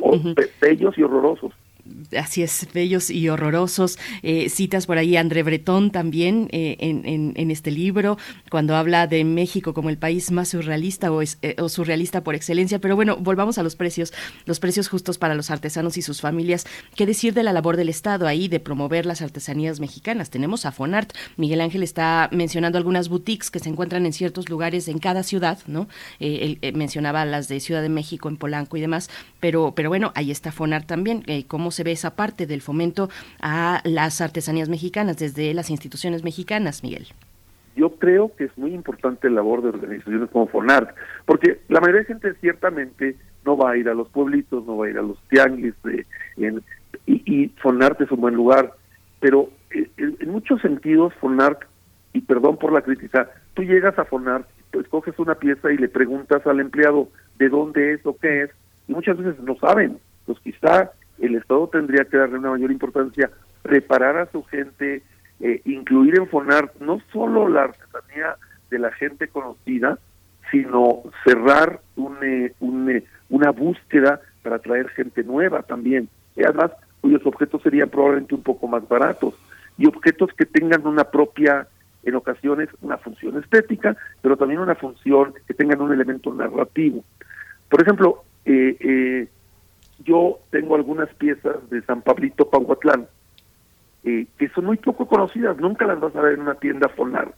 Parecería ser que eh, eh, creo que es muy, muy importante la labor de esta tienda, pero tendrían que ser un poquito más de investigación, darle un poco, no como una tienda, sino como una especie de seminario permanente, de ofrecer a la gente este tipo de cosas, decirle de dónde es una pieza, eh, a veces ponerla en contacto con el arte, con el artesano mismo. Eh, eso creo, creo que Fonarte es un, un importante elemento, pero creo que tendría que hacer ese tipo de acercamiento. Eh, mira, no solo eh, las boutiques de Polanco, también me he visto en el, la revista más selecta de, de arquitectura, hay una que se llama Architecture Digest, que de repente los últimos cuatro números tiene una sección pequeña de arte popular mexicano. ¿Sí? Ahora, otra cosa que me importa resaltar, eh, el arte popular mexicano ha ido evolucionando eh, por, eh, dentro de las propias familias. Una familia, por ejemplo, de una señora Teodora, no, importa el nombre, realizaba piezas fantásticas, que era la, la, colección de Rockefeller, era la, la artesana más famosa oaxaqueña, los hijos, los, las hijas ya trabajaban unas cosas un poquito más modernas y el nieto, que además es arquitecto, trabaja cosas preciosas, surrealistas. Este es el otro punto de la que entendí de la pregunta. El, sí, cosas modernas, cosas que no justifican la división entre arte popular y arte culto. Yo creo que esto se va a ir fusionando. ¿Sí? Piezas preciosas, piezas únicas, piezas eh, que pegan, apoyan esta cuestión artística de los artesanos. Es decir, en artesanía podemos encontrar desde un platito muy bonito, una figurita en tlaquepaque, hasta obras extraordinarias, ¿sí? Eh, sofisticadas. Eh, este asunto de que la, el arte popular se va modificando, esto es cierto, hay, hay puristas que no lo aceptarían, creo que la gente no purista va a aceptar que va a ir avanzando como, como en todas las otras áreas. Eh, van a ver en el libro piezas muy, muy nuevas y muy diferentes a la artesanía tradicional. ¿Sí? No sé si respondí a tu pregunta. Sí, sí, sí, Miguel. Hay una, también hay una parte muy interesante. Bueno, ya pasó mayo. Mayo es el mes, para mí, el mes de Monsiváis. ¿no? Y hubo una vez que Monsiváis compró muchísimo grabado, toda la colección de Leopoldo Méndez, muchísimas cosas de Posada, este hizo una colección importantísima. Gran parte de su de su patrimonio personal, del dinero que él ganaba, lo invirtió en eso. Y yo veía cómo crecía, veía cómo crecía una enorme colección, ¿no? enorme colección. Y yo dije, ¿qué va a hacer eh, Monsiváis con esa colección? Bueno, pues la donó al Museo de la Estampa. Eh, él decía, bueno, esperaba ese momento para que decía, bueno, tal vez el senador o el diputado la pide prestada para, la, para su casa de Tepos, pero en el, en, el, sentido más profundo se va a quedar en el Museo de la Estampa. Junto al Museo de la Estampa, ahí en la Plaza de Santa Veracruz, está otro museo. El Franz Mayer, es, otro, museo también importante. ¿Qué va a pasar con tu colección, Miguel? Cuando este, cuando el tiempo nos alcance, eh, ¿piensas en algún momento donarla al país? ¿O qué, Yo creo que sí. Yo creo que eso, es decir, no, no un donativo, eh, sino eh, esta donación que se da, desde luego que sí. Yo creo que esto tiene que quedarse en el país.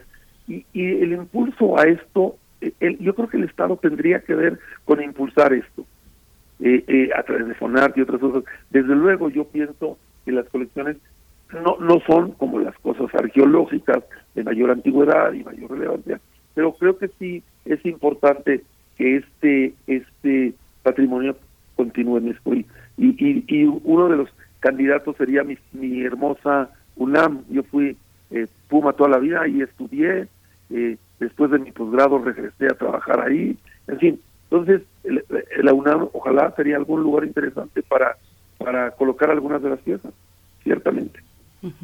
Miguel, eh, fíjate, Miguel Abruch, que sin ser coleccionista en toda regla, ni mucho menos estar muy lejos de ahí, yo discrepo con la idea de que la gente en México no no admira la artesanía, la artesanía propia, la, artesanía mexicana. Claro que a precios justos, la artesanía pues es costosa por su gran valor. Veamos, porque ya nos están diciendo en redes sociales y les pregunto, les pregunto a ver a la audiencia sobre, sobre lo que mencionas. Cuando paseamos por el país, pues uno trae lo que pueda, ¿no? A casa, lleva lo que puede a casa, tal vez una pequeña pieza, eh, pero, pero por lo menos sí nos paseamos por estos eh, lugares eh, de, artesanía. El, el bolsillo, bueno, los recursos pueden ser escasos, pero sí nos damos nuestros grandes paseos por los mercados de artesanía de Chiapas, de Oaxaca, en fin, de cualquier lugar del país, de Tlaxcala, de Puebla, de Veracruz.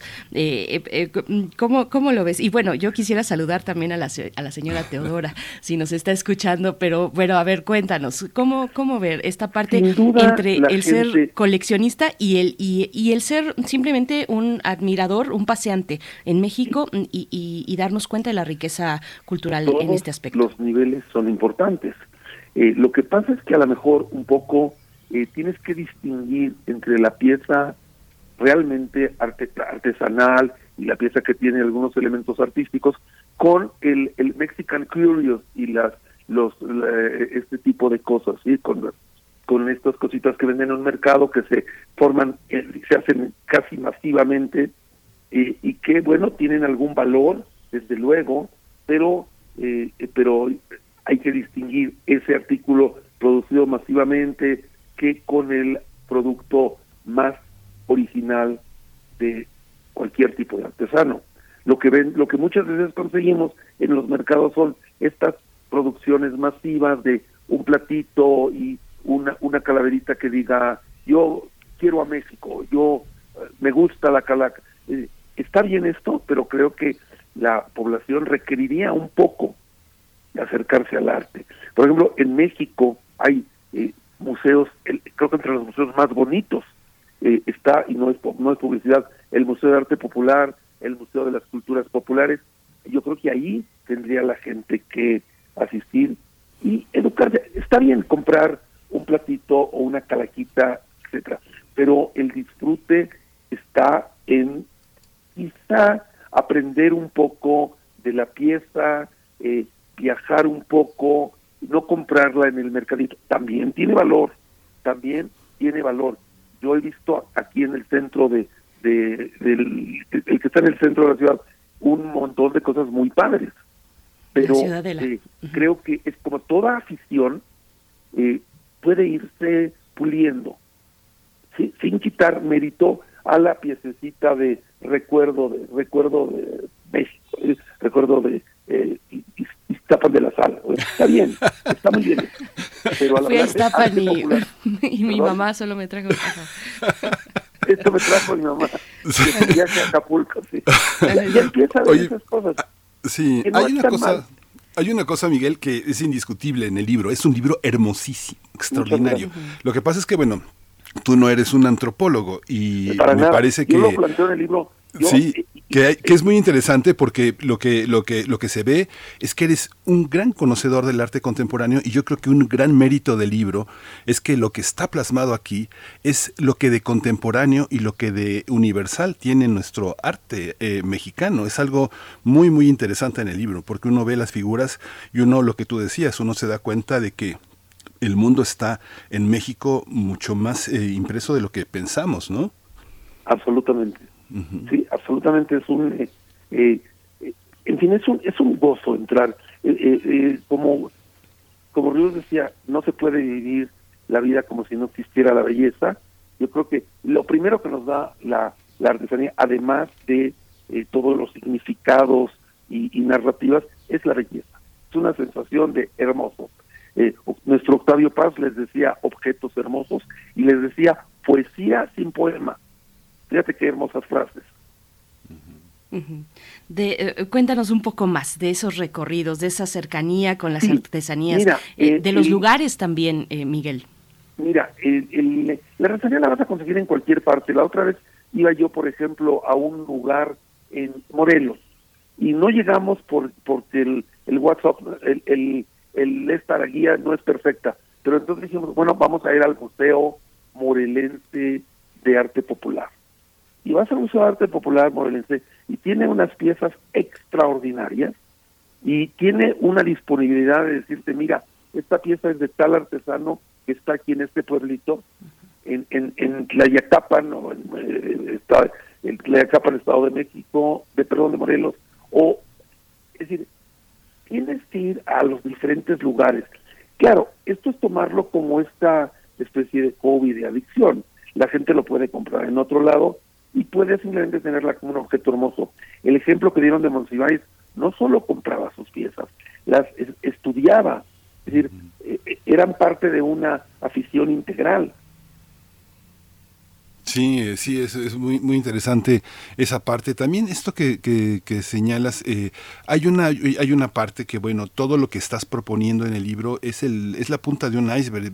Uno se da cuenta, y bueno, me imagino que tú in situ te has dado cuenta de que muchos de los hijos de estos artesanos han estudiado en las grandes universidades de México, han vuelto a sus hogares, han visto mucho arte, han, han trabajado de otra manera los materiales y han vuelto con sus padres, yo creo que lo que he visto es que vuelven respetuosamente a incorporar lo que han aprendido en sus universidades a lo que sus padres saben y saben hacer.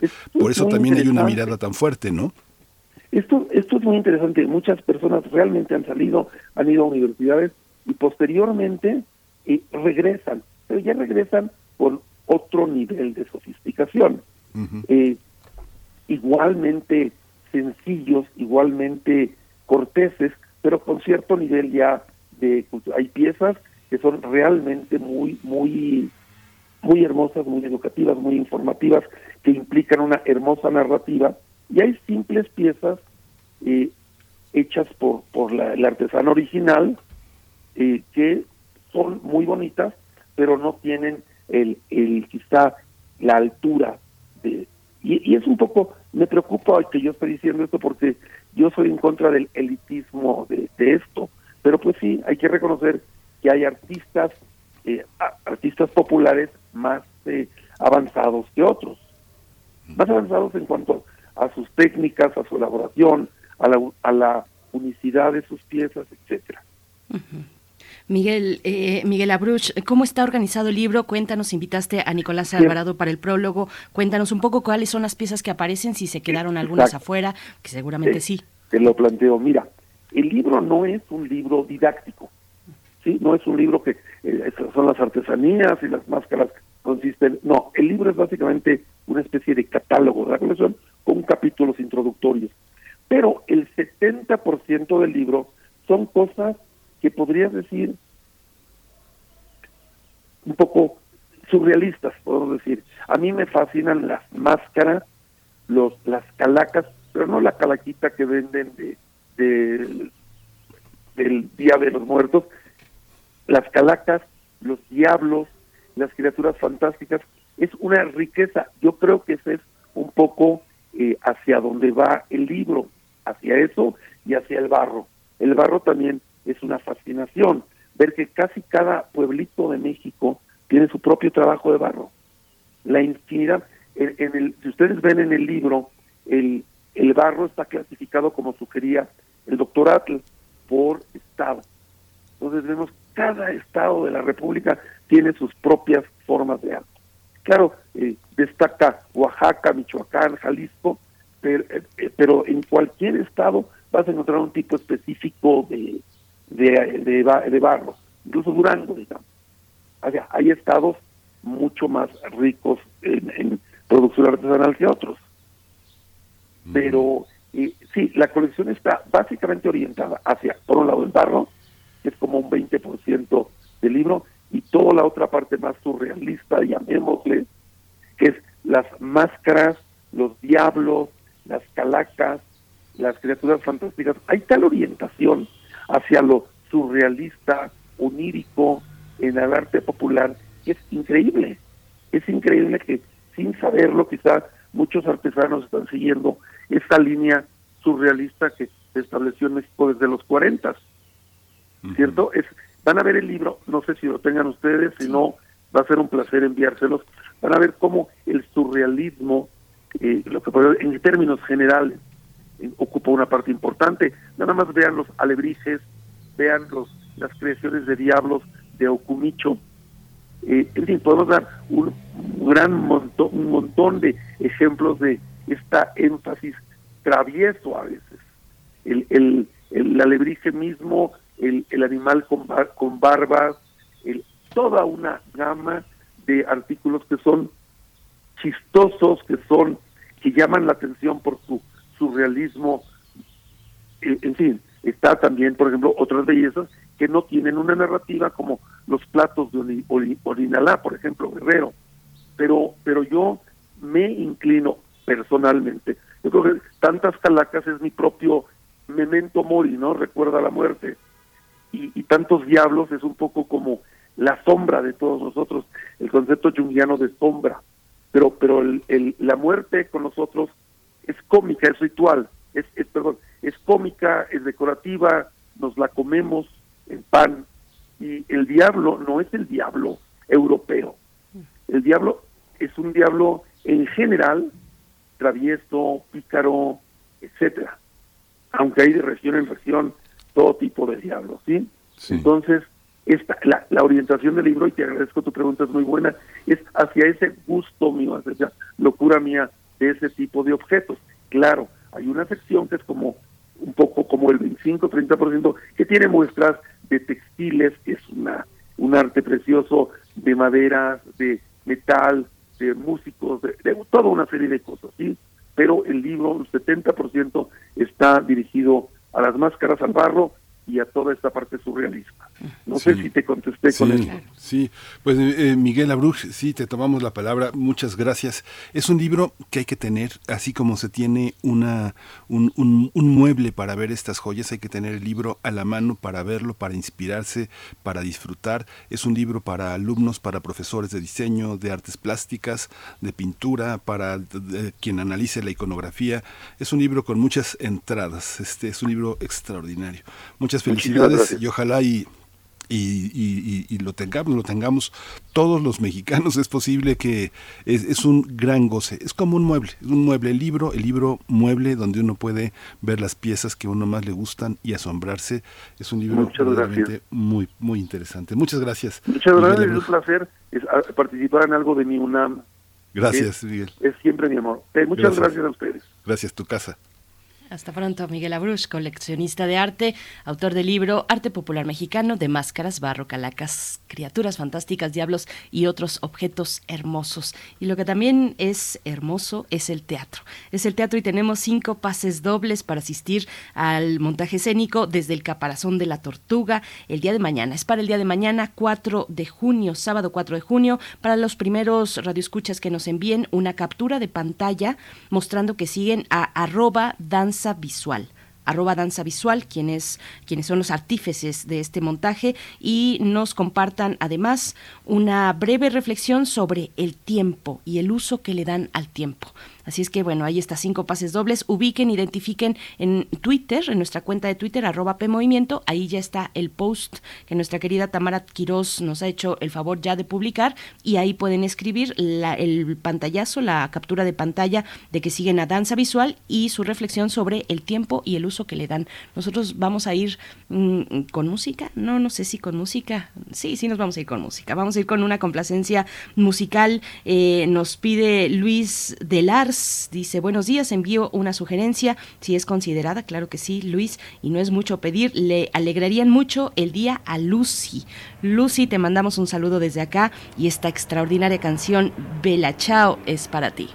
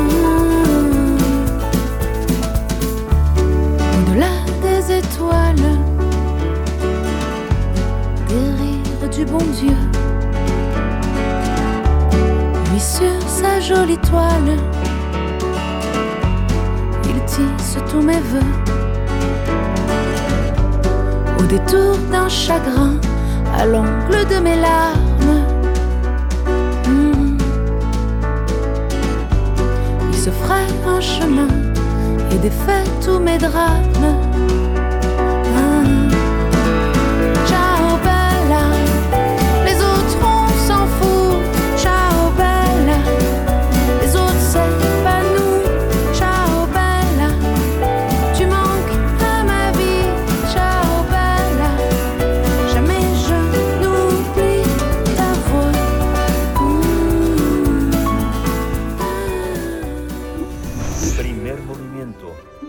Hacemos comunidad en la sana distancia. Nota del día.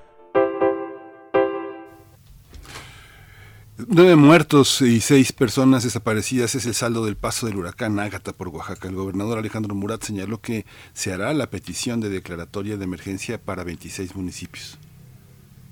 También confirmó que existen afectaciones en decenas de viviendas, por lo que empezaron a llegar alrededor de 10.000 despensas que el ejército y la marina se encargan ya de repartir. El huracán ha dejado más daños como el desbordamiento de ríos y deslaves en la zona costera y también en el sur de la entidad. También la Comisión Federal de Electricidad reportó que más de 30.000 usuarios se quedaron sin energía eléctrica. Sin embargo, ya se emprendieron los trabajos para recuperar el servicio. Los municipios de Pochutla y Sol Osolotepec son los que mayores afectaciones registran en infraestructura como puentes, por lo que se han instalado puentes móviles y algunas carreteras que conectan con la sierra. La Conagua, eh, la Comisión Nacional del Agua, instaló seis autotanques que dispersan agua en comunidades como Cipolite, Puerto Ángel, Pochutla y Huatulco. En esos ayuntamientos se implementó el plan de, el plan de N3. Para estas labores, la Secretaría de la Defensa Nacional desplegó 1.900 efectivos, mientras que la Marina tiene a 1.500 elementos ahí en territorio. Además, en la entidad se instalaron 240 albergues en los municipios donde se eh, previeron las afectaciones. Vamos a conversar con eh, Renan Martínez Casas, ya hemos conversado varias veces con él, esta semana lo hicimos, él es comunicólogo, periodista, comunicador comunitario. Eh, vamos a hablar sobre las afectaciones de, de Ágata en su paso por Oaxaca con este gran cronista. Eh, Renan, buenos días. Muy buenos días, Miguel Ángel, Berenice, amigos de Primer Movimiento. Pues aquí efectivamente con este tema tan penoso, triste, eh, del el paso del huracán Ágata por Oaxaca. Eh, revisando un poco lo que está sucediendo, yo quisiera hacer un poquito recuento de los de los daños en sentido inverso a cómo está fluyendo la información. Tenemos efectivamente la información oficial de lo que está sucediendo, pero visto desde la vida cotidiana de lo que sucede en las comunidades yo quisiera decir que lo más fuerte es la afectación a la vida cotidiana, a la vida de subsistencia de un grupo poblacional bastante grande de personas que viven así, en la subsistencia. La primera pérdida terrible que han padecido ahí en toda esta región es primero que nada la de sus casas. Eh, estamos hablando de eh, pues techos que se han perdido, de casas pues que están así eh, precariamente construidas, de casas que están en eh, las laderas de los cerros que se deslavaron y se desfondaron las casas, por ejemplo. Inmediatamente después sus medios de subsistencia en las zonas bajas, por ejemplo, la pérdida de las las pocas hectáreas que podrían haber tenido sembradas particularmente de papaya, por ejemplo, o eh, los pollitos que tenían para ir comiendo en la semana, eh, el ganadito, las cuatro, cinco, siete cabecitas de ganado que tenían para vender, dos, tres becerritos que se llevó hasta el mar el, el, eh, huracán. Eh, eso es, digamos, como lo inmediato, lo duro para, para estas personas. Eh, lo que sigue, diría yo, es las poblaciones. Y aquí ha sucedido algo curioso que ha reportado el gobernador, ha insistido en diferenciar eh, que lo, eh, en, en cuanto a la situación, que las digamos las acciones de ayuda están funcionando bien y que los daños son del campo estatal y particularmente en este momento esta mañana le informaba sobre algo muy delicado que es eh, la infraestructura de agua. Eh, 80% del abasto de agua potable, por ejemplo, en Tonameca está colapsado. Y eh, por otro lado, los caminos de acceso a las comunidades a las que todavía no se puede llegar son eh, caminos eh, estatales donde tenemos deslaves. Eh, entonces eso ha dificultado, dificultó en, el, en los primeros momentos la llegada de la ayuda. Eh, sin embargo, sí, sí ha sido eh, ya suplido este este problema de la ayuda en prácticamente toda la, la región. Las primeras personas, bueno, aquí también señalar que hay algo que a mí me llamó mucho la atención, que es que creo que sí hay una cultura de prevención un poco renovada. La gente ya ha declarado que no tiene miedo porque son cosas de la naturaleza que están preocupados, pero que no tienen miedo. Pero sin embargo, eh, ahora mencionaba eh, Berenice los eh, albergues que se instalaron y fue muy notorio que eh, la mañana del el día que impactó el martes pasado el huracán, los albergues ya estaban siendo ocupados por los por los pobladores. Entonces eso, eh, bueno, pudo haber salvado bastantes vidas. Eh, por ahora el problema son dos puentes que están rotos que pues hacen que sea prácticamente a pie, a mano, eh, el traslado de alimentos, víveres, agua, etcétera. Eh, y bueno, esperemos ver qué sucede. Eh, se estará haciendo eh, el día de hoy eh, tareas como censo y entrega de mm, enseres domésticos. Ya digamos está iniciando una segunda etapa de los planes de ayuda. Más o menos, por lo pronto, ese ese es el panorama, Berenice Miguel Ángel, lo que podemos alcanzar a ver desde aquí, desde Mitla, porque, perdón, nada más señalar, hay dos detalles, sí sigue habiendo problemas en la región con la comunicación eh, de celular, hay señal intermitente y cayó una eh, estación del sistema sísmico en Puerto Ángel, de tal modo que mientras no esté eh, resuelto ese tema, la alerta sísmica, si hubiera un sismo, un sismo no tendríamos alerta sísmica.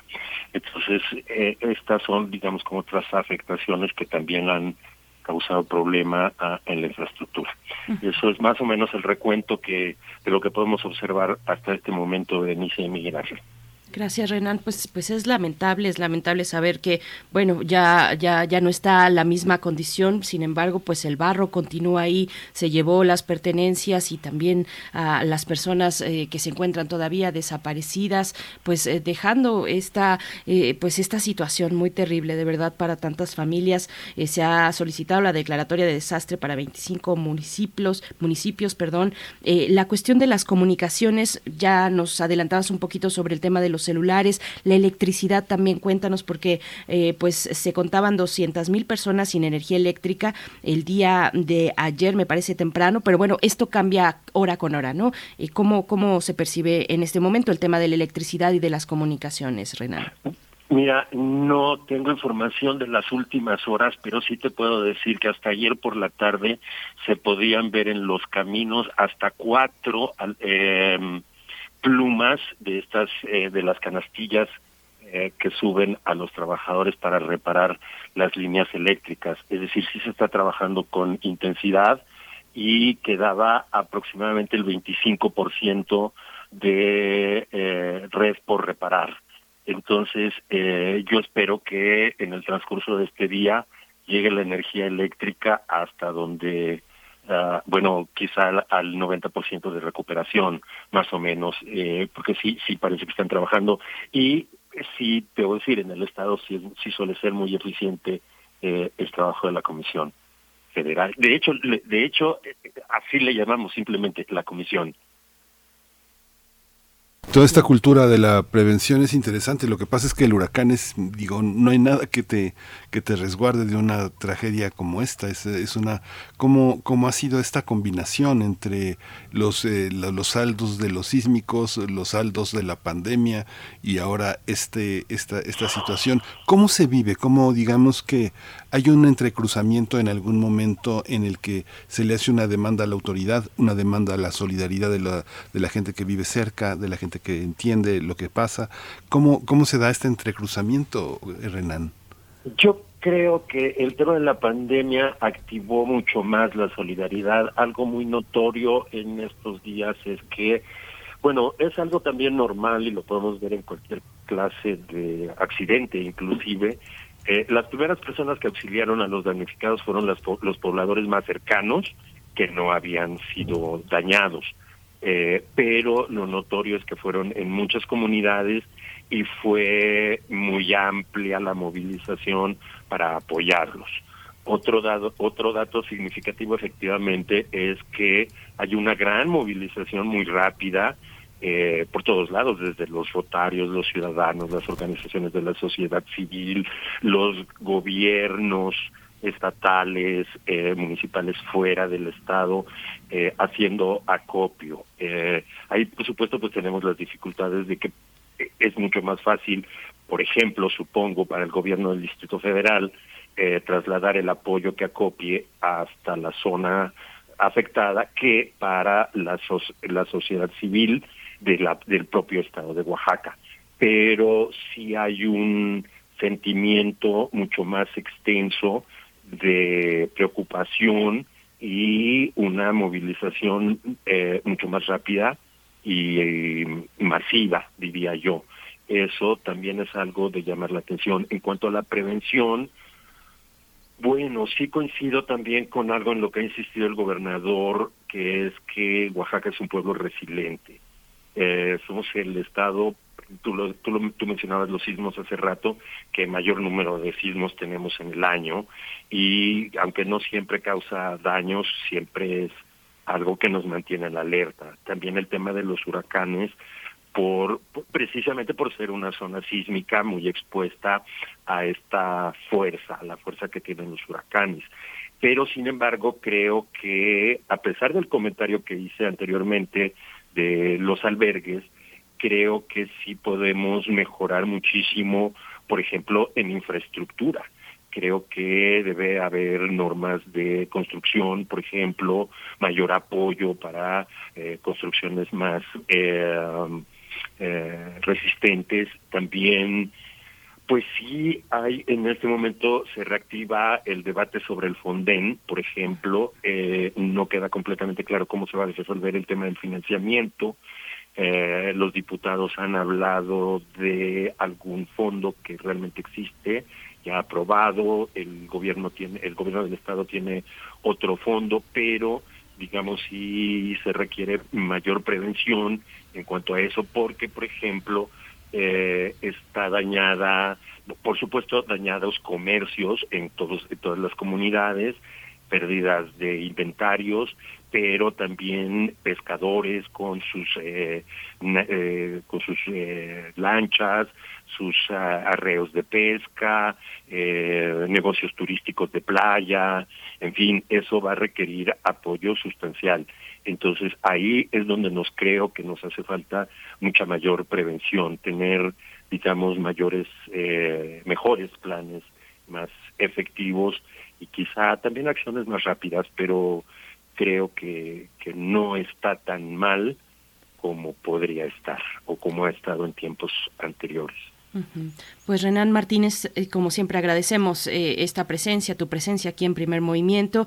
Eh, y también, bueno, la jefa de gobierno Claudia Sheinbaum está ayer publicaba en su cuenta de Twitter dice hacemos un llamado para apoyar a nuestros hermanos y hermanas oaxaqueñas que fueron damnificadas por el huracán, centros de acopio en la Plaza de la Mexicanidad y en las explanadas de las 16 alcaldías, esto para el caso, por supuesto, de Ciudad de México. Renan Martínez, muchas gracias. Y bueno, también vimos nos dice la producción, hace un momento al gobernador Alejandro Murat confirmando la lamentable, el lamentable fallecimiento de nueve personas y cinco más que se encuentran desaparecidas. Renan, muchas gracias y pues nos mantenemos atentos a esta situación pues lamentable que como dices afortunadamente han eh, sabido solventar, salir adelante luego de tantos aprendizajes y bueno, te, te mandamos un abrazo fuerte Renan, hasta pronto. Estamos a la orden. Un abrazo también para ustedes, para la audiencia de primer movimiento y espero escucharlos nuevamente pronto. Gracias, Renan. Hasta pronto. Hasta pronto. Renan Martínez Casas, comunicólogo, periodista y comunicador comunitario, director de Signos y Sentidos, Comunicación Estratégica, allá en Oaxaca. Pues bueno, nosotros nos estamos acercando al cierre de esta segunda hora, despedida de la radio Nicolaita con música. Es una propuesta eh, musical, creo que es de Abel Arevalo, Under the Bridge, de los Red Hot Chili Peppers. Con esto nos despedimos de la radio Nicolaita. Volvemos después del corte.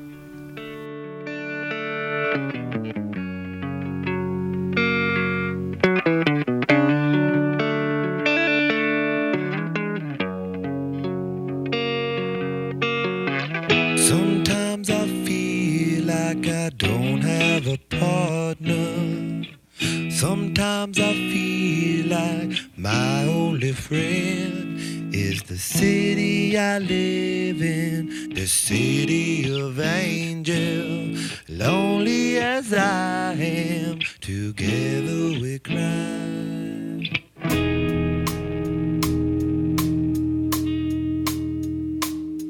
I drive on the streets cause she's my companion.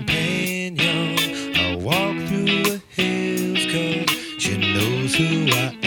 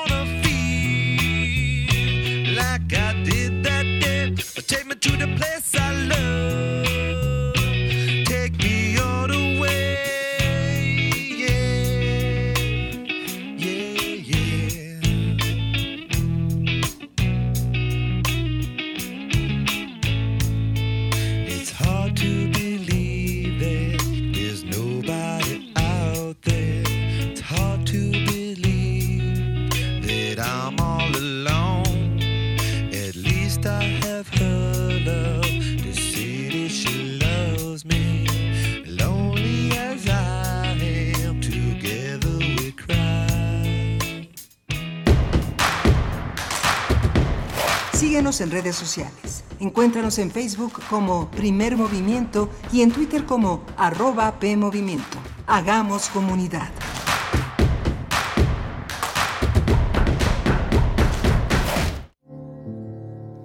España, finales de los años 20. Él, un escritor sumiso ante la dictadura. Ella, una madre agobiada por los hijos, un marido infiel, pero lo que más le pesa es la tibieza política de su consorte en tiempos de alzar la voz. El amor conyugal es algo extraño, como todas las cosas, tejido de contradicciones. Buen estambre, la costumbre. Resiste. Sí. Y los chicos. Estoy cogido a esta ciudad como una lapa a su roca. De la colección de ficción sonora de Radio UNAM, Memoria del Mundo de México de la UNESCO 2021, presentamos La vida conyugal, original de Max Aub.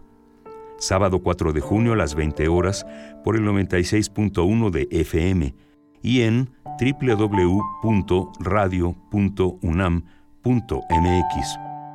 Radio UNAM, experiencia sonora. El PRD es opción, porque necesitamos empleos dignos. Necesitamos que sea prioridad nacional terminar con la violencia contra la mujer. Necesitamos educación de calidad, no la de Delfina. Necesitamos salud universal y oportunidades para las y los jóvenes. El PRD vive para ti. PRD. La piedra y el yemo activo afectan tu cerebro, te matan las neuronas y son muy adictivos. Yo sé lo que te digo, pues he sido testigo. Piensa más en tu gente, tu vida y tus amigos. Escucha lo que te digo, pues es verdad. El negocio de la droga es algo que termina mal. Escucha bien, hermano, porque esto te hace daño. El negocio de la droga es algo que termina mal. Esto siempre acaba mal, carnal. Esto siempre acaba mal. Si necesitas ayuda, llama a la línea de la vida 800-911-2000. Como todos los días, Joco Escucha se hace un licuado para desayunar. Pero esta mañana ha decidido cambiar los ingredientes. Ha puesto en la licuadora a Cachiva Cierro para chavitos, Niña Jolote y la granja del tío Bob. Y todo para celebrar que cumplimos seis años de Hocus Pocus. Acompáñanos a través de tu radio 96.1 FM. Este sábado 4 de junio tendremos una transmisión especial desde la terraza de Radio UNAM. De 10 a 12 de día. Radio UNAM, experiencia sonora. ¡Yay!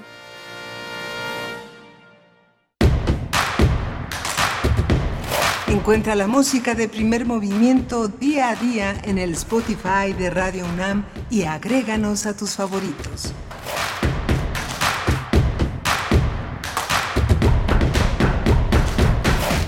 9 de la mañana con cuatro minutos de este viernes 3 de junio de 2022. Iniciamos la tercera hora de transmisión en primer movimiento, el espacio matutino de Radio UNAM que corre a través de las frecuencias eh, universitarias, el 96.1 en la FM y en amplitud modulada el 860.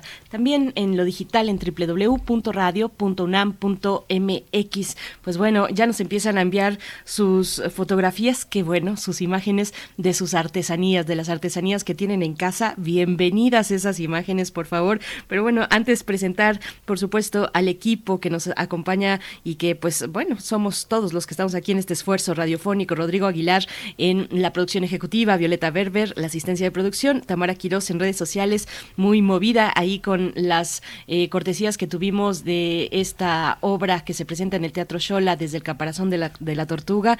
También está Arturo González frente a la consola en los controles técnicos, en la operación técnica de esta mañana y Miguel Ángel Quemain en la conducción. Buenos días, Miguel Ángel. Hola Berenice, qué interesante las, las eh, comentarios sobre las artesanías de nuestros eh, eh, radioescuchas. Es muy interesante también el comentario que hiciste en la, en la entrevista porque sí, hay muchas personas que, que sí viven eh, eh, haciendo orgullosas de lo que tenemos en México. Ahí eh, se puede considerar que hay aspectos muy limitados o simples, pero el mercado de artesanías, como te comentaba en la semana, sigue siendo un espacio de autoría de artesanos muy, muy, muy interesantes que tienen una voz. Eh, mencionó Miguel que ya no lo, ya no lo cuestionamos, pero eh, el espacio que hizo Banamex fue verdaderamente extraordinario. Pero cuando se acabó el banco, se acabó todo, o sea, los, los, los, artesanos se quedaron volando, quienes no pudieron sostenerse, aprender de esta lección, de tener el apoyo de una banca que eh, ellos le pagan a la banca con sus grandes artesanías, con grandes monumentos al arte popular mexicano, es una relación interesante. Hay que revisar las declaraciones al respecto que hizo Marcelo Ebrard y este y la secretaria de, Cultura, Alejandra Fraustro, para, para delimitar hasta dónde el patrimonio cultural de Banamex es patrimonio de todos los mexicanos y cómo se negocia fuera de los ámbitos comerciales y de venta. Y es interesante esto que acotabas, Berenice, porque hay mucha gente, eh, dice, los extranjeros compran eh, muchas artesanías mexicanas, pero también, también una clase media y una clase alta. Este, yo he visto muchas sillas y muchos sillones Luis XV y mesas rococó y hay una parte muy porfiriana de la artesanía eh, en las clases, en ciertas clases mexicanas que se sienten como que están casi casi en un rincón europeo con su silla Luis XV. Así que este, hay una parte que es muy necesario reflexionar, estudiar, pensar, porque hay, hay eh, discursos que se comunican de un lado a otro de manera muy interesante. Precisamente eh, con tu comentario estoy revisando la página electrónica de el Fomento Cultura City Banamex que cumplió 50 años. Y bueno revisando un poquito de lo que ahí se expone hay em, estos también tienen esta propuesta de estos grandes libros muy visuales fotográficos eh, que prácticamente pues ese es su, su, su contenido no eh, tienen este de las grandes haciendas de México por ejemplo. A mí me llegó me llegó de alguna manera no sé cómo ya sabes que uno se va pasando libros y me llegó este libro muy grande ya hace varios años, es un libro de 2000 de 2009, pues bueno, e, ese tipo de proyectos también que, que, bueno, es interesante acercarse a esta parte de la iniciativa privada, Miguel Ángel. Por acá en, en redes sociales, bueno, nos comentan de la artesanía, Armando Cruz dice, nosotros tenemos varias piezas de artesanía, les comparto algunas y ahí nos pone pues en distintos materiales, una botella eh, con, con algunos, eh, pues con algunas cuerdas de, de de, fibras naturales, eh, también tiene una especie de alebrije por acá, pues eh, varias, varias piezas interesantes y bellas.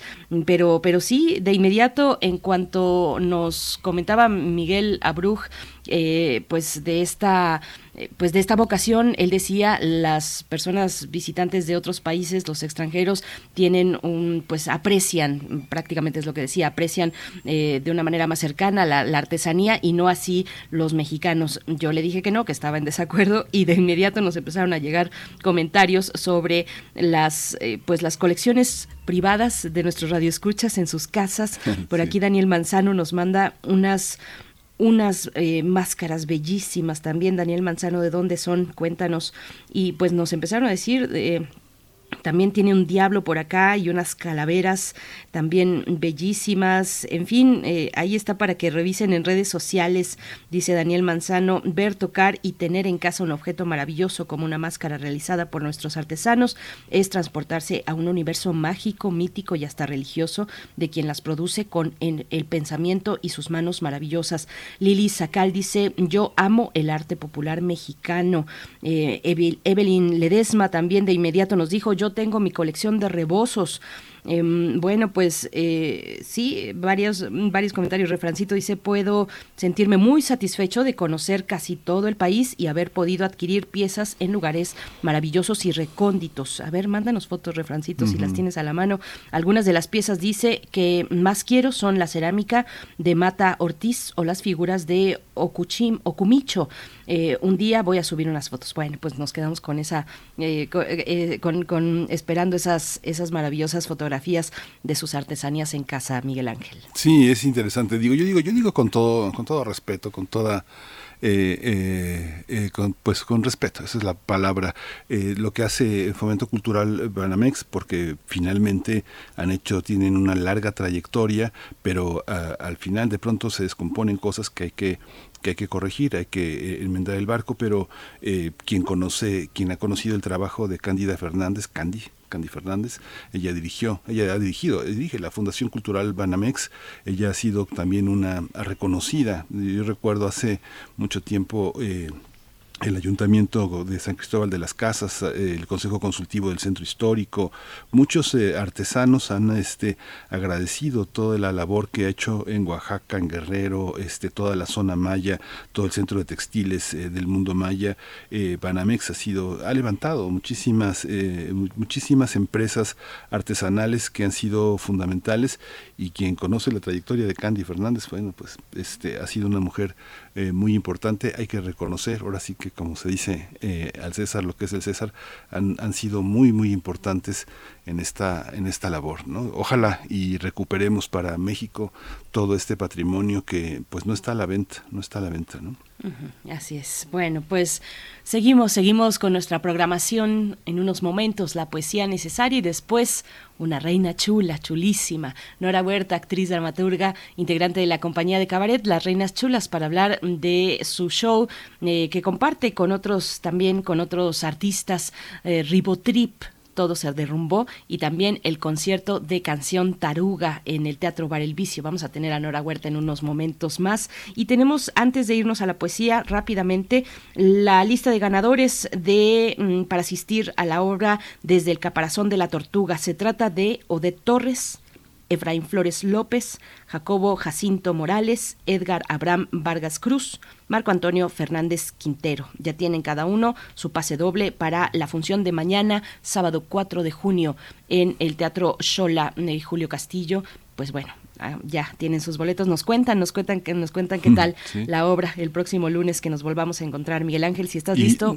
Quería decirte nada más una cosa. Ayer recomendamos, la, hoy, hoy es la presentación de Cuerpos Disidentes y sus cartografías de protesta. Como dijiste que ibas a estar insoportable, te apunto, te apunto este, este libro que es fascinante. Una, un registro de cómo ha sido la protesta de la diversidad sexual en todo el país. Un mapa muy interesante que hicieron Emanuel Rodríguez Domínguez y Erika López Sánchez Hoy en la librería Rosario Castellanos del Fondo de Cultura Económica, allí en Tamaulipas 202 en la Hipódromo Condesa, van a estar Yarril Salazar Escalante, Yanina Ávila González y los autores presentando este, este libro que pues es una cartografía que seguramente la próxima semana vamos a estar hablando de ella aquí en este espacio de primer movimiento. Pues ojalá que así sea, porque hay buenas noticias en este mes, en este mes del orgullo, que pues bueno, es un motivo decirle mes del orgullo, del orgullo. Hay un origen, por supuesto, lo hablamos aquí con la ópera Stonewall, pero eh, finalmente es una, es una demanda para los derechos de la comunidad LGBTIQ eh, que, se, que se lleva a cabo a lo largo de todo el año, ¿no? Pero bueno, en este mes, el día de, en esta semana, no estoy ya segura si el día de ayer fue la aprobación, sí, el día de ayer la aprobación del matrimonio igualitario en el estado de Veracruz. Ya es un hecho. Y también en Puebla quedaron prohibidas estas ECOSIG, estas eh, terapias, supuestas terapias de reconversión para corregir, lo pongo en grandes comillas, a la diversidad sexual. Pues no hay nada que corregir, es lo que dicen eh, ellos, ellas, ellas mismas en sus redes sociales, en sus discursos, en sus, en sus eh, pues distintos protestas al respecto. Nada que corregir, pues sí, vamos a estar insoportables, al menos este mes. Vamos con poesía, Miguel Ángel. Vamos. Es hora de poesía necesaria. Hoy la poesía necesaria está dedicada a dos grandes artistas eh, chinos contemporáneos. Uno de ellos en eh, la música es Shigeru Omebayashi. Él es el compositor, él era, era un rockero, un rockero chino, pero como fue eh, creciendo y necesitando cada vez más estabilizar una vida económica, se dedicó a hacer música para cine y le fue, le fue muy bien porque es un gran compositor que ha estado al lado de grandes figuras chinas. Eh, uno de ellas es San Yimou, este gran director que hizo, eh, que ha hecho muchísimas, muchísimos trabajos. Y lo que vamos a presentar de la música de Shigeru Umebayashi es la, una parte de la película, de la música que hizo para la película La Casa de las Dagas eh, Voladoras, que es una canción que se llama Beauty Song, ya Renkyu, que es una, eh, una, una, pieza muy corta, pero muy bella que muchos de ustedes recordarán. Voy a leer poesía de Li Cheng-en, es poeta, escritora y directora de documentales.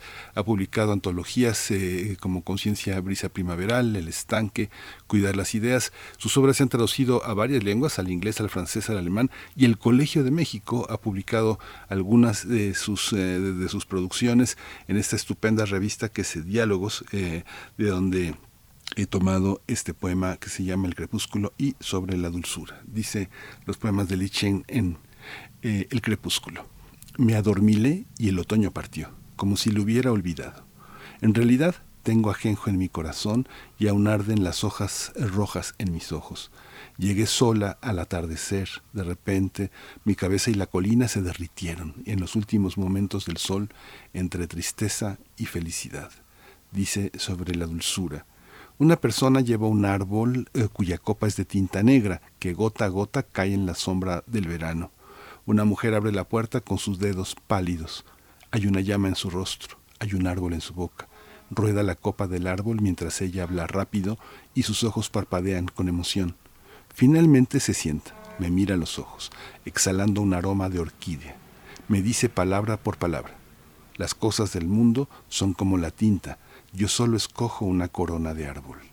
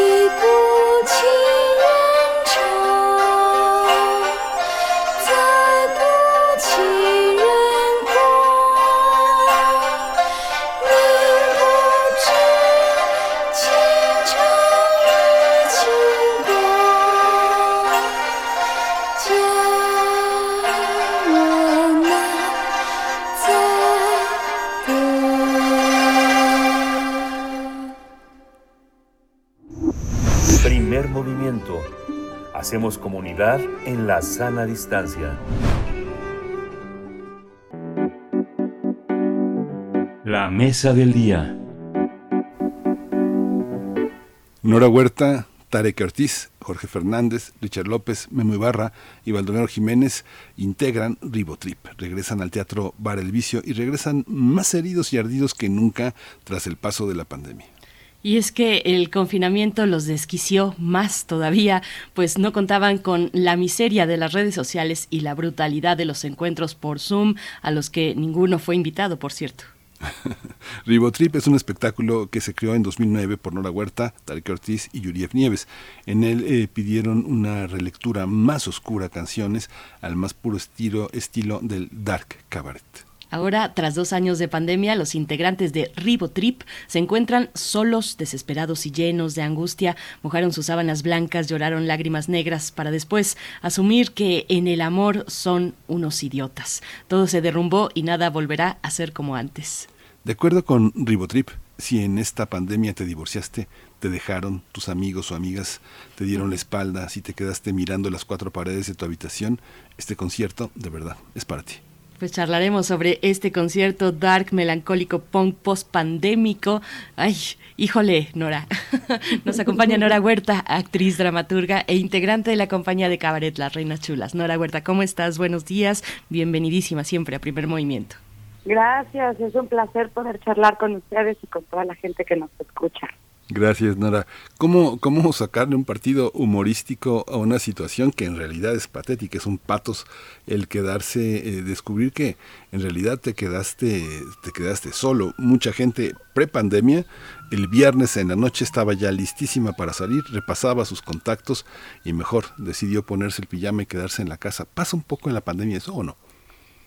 Sí, claro, pues mira, la pandemia sacó eh, o nos, nos enfrentó a lo que realmente somos al estar en la intimidad, bueno, de las personas que tuvimos el privilegio de podernos quedar en casa, encerraditas, como marcaban las instrucciones sanitarias, pues bueno, en realidad fue quedarse encerrado en uno mismo eh, y descubrir a las verdaderas personas que nos habitan, ¿no? Con todo y sus monstruos y, todas las circunstancias que eh, naturalmente estamos ocultando o que naturalmente ignoramos, pues ya no hubo de otra más que quedarse con uno mismo y decir, chispas, esta persona soy y ahora cómo me enfrento a la vida. Eh, me parece que esta pandemia, como ya lo hemos charlado antes, pues no hemos, todavía no sabemos los efectos reales que tendrá sobre nuestro, nuestra psique, nuestra, nuestro ser, pero bueno, una de ellas fue en principio confrontarnos con uno mismo. A mí me ocurrió los primeros días de pandemia entre la incertidumbre, el miedo y después un poco este asunto de la soledad, aunque estuvieses acompañado, eh, había un espacio fuerte de soledad que tiene mucho que ver con esta organización también, ¿no? Eh, en la que vivimos, este mundo que nos eh, obliga a, postular al individuo por encima de todas las cosas y de pronto pues el individuo que te habita o esa persona que te habita en la intimidad quizá no es la más apropiada. No sé a ustedes cómo les pasó, cómo les fue. Pregúntale a mis gatas, Nora Huerta, los pobres animalitos de compañía padeciendo más que nadie nuestra presencia en casa y aquel silencio sepulcral. Eh, Nora, seguro lo recordarás porque sí, pues algunos eh, no tuvieron el privilegio de quedarse en casa, salieron, pero era salir a una ciudad eh, pues sacada, vacía, sacada de una, de la peor pesadilla de, de, de, de, algún guionista de series de zombies, ¿no? Ese silencio sepulcral sepulcral, ensordecedor, solo las sirenas de emergencia se escuchaban. Pues sí, así, así nos fue, fue confrontarnos. ¿Cómo lo hacen desde Ribotrip? Eh, Nora Huerta, cuéntanos un poco de, de qué va, quiénes, quiénes están acompañándose entre todos contigo, eh, Nora, cuéntanos un poco.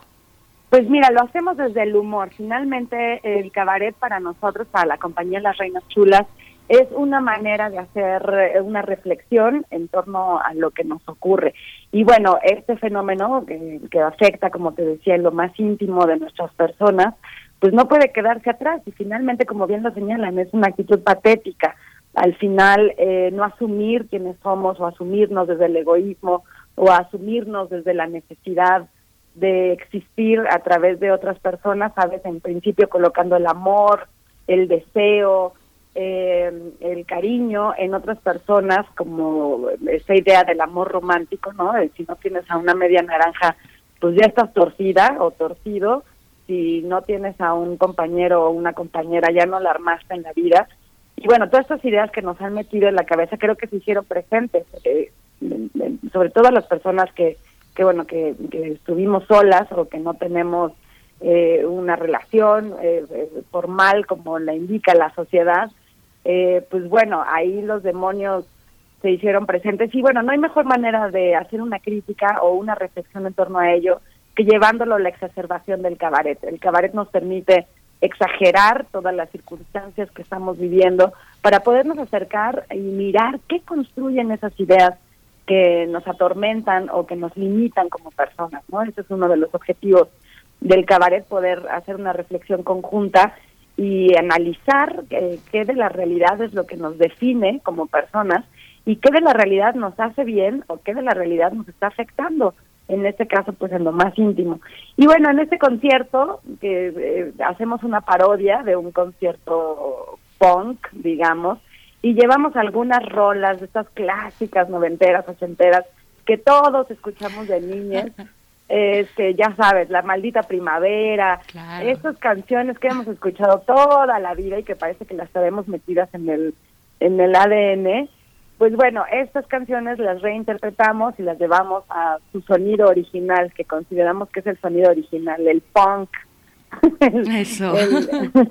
la melancolía absoluta, eh, como una sublimación de un ser que pues que está atrapado dentro de nosotros y que no tiene salida, ¿no? Esta necesidad de ser amados, respetados, queridos, cuidados, que lo tenemos todas las personas y que finalmente pareciera una carga que tenemos que estar ahí resolviendo constantemente en lugar de asumir que pues así así somos y, que bueno pues el amor claro que es una cosa linda pero bueno depende de, desde la construcción que uno quiera hacerla no eh, cada uno tendrá que inventarse su manera de amar y no, no vivir sujeto a la melancolía y a, la Es que finalmente un, un, trabajo como es este concierto Dark Melancólico Punk Post Pandémico realmente es como eh, una, una terapia de, de, desintoxicación, porque finalmente el de construir todo esto que dices, por ejemplo, La Maldita Primavera, todas las canciones que nos vimos obligados a oír gracias a la enorme influencia impune que tuvo Televisa y la W y todas estas, este, todas estas eh, marcas eh, que nos impusieron, eh, todos los Luises de Llanos y todas las, toda la basura que trajeron y que cantamos, este, finalmente el ejercicio que haces, Nora, que han hecho las reinas chulas, que han hecho en el cabaret, es desintoxicarnos, porque parodiar significa también encontrar el lado ridículo, el lado, este, el reverso de todas estas cosas, de nuestra propia depresión, de nuestra indisciplina, de nuestra exterioridad tan modelada en las apariencias. Es una parte, eh, es una terapia, de alguna manera la posibilidad de que alguien piense críticamente por nosotros, de alguna manera, ¿no?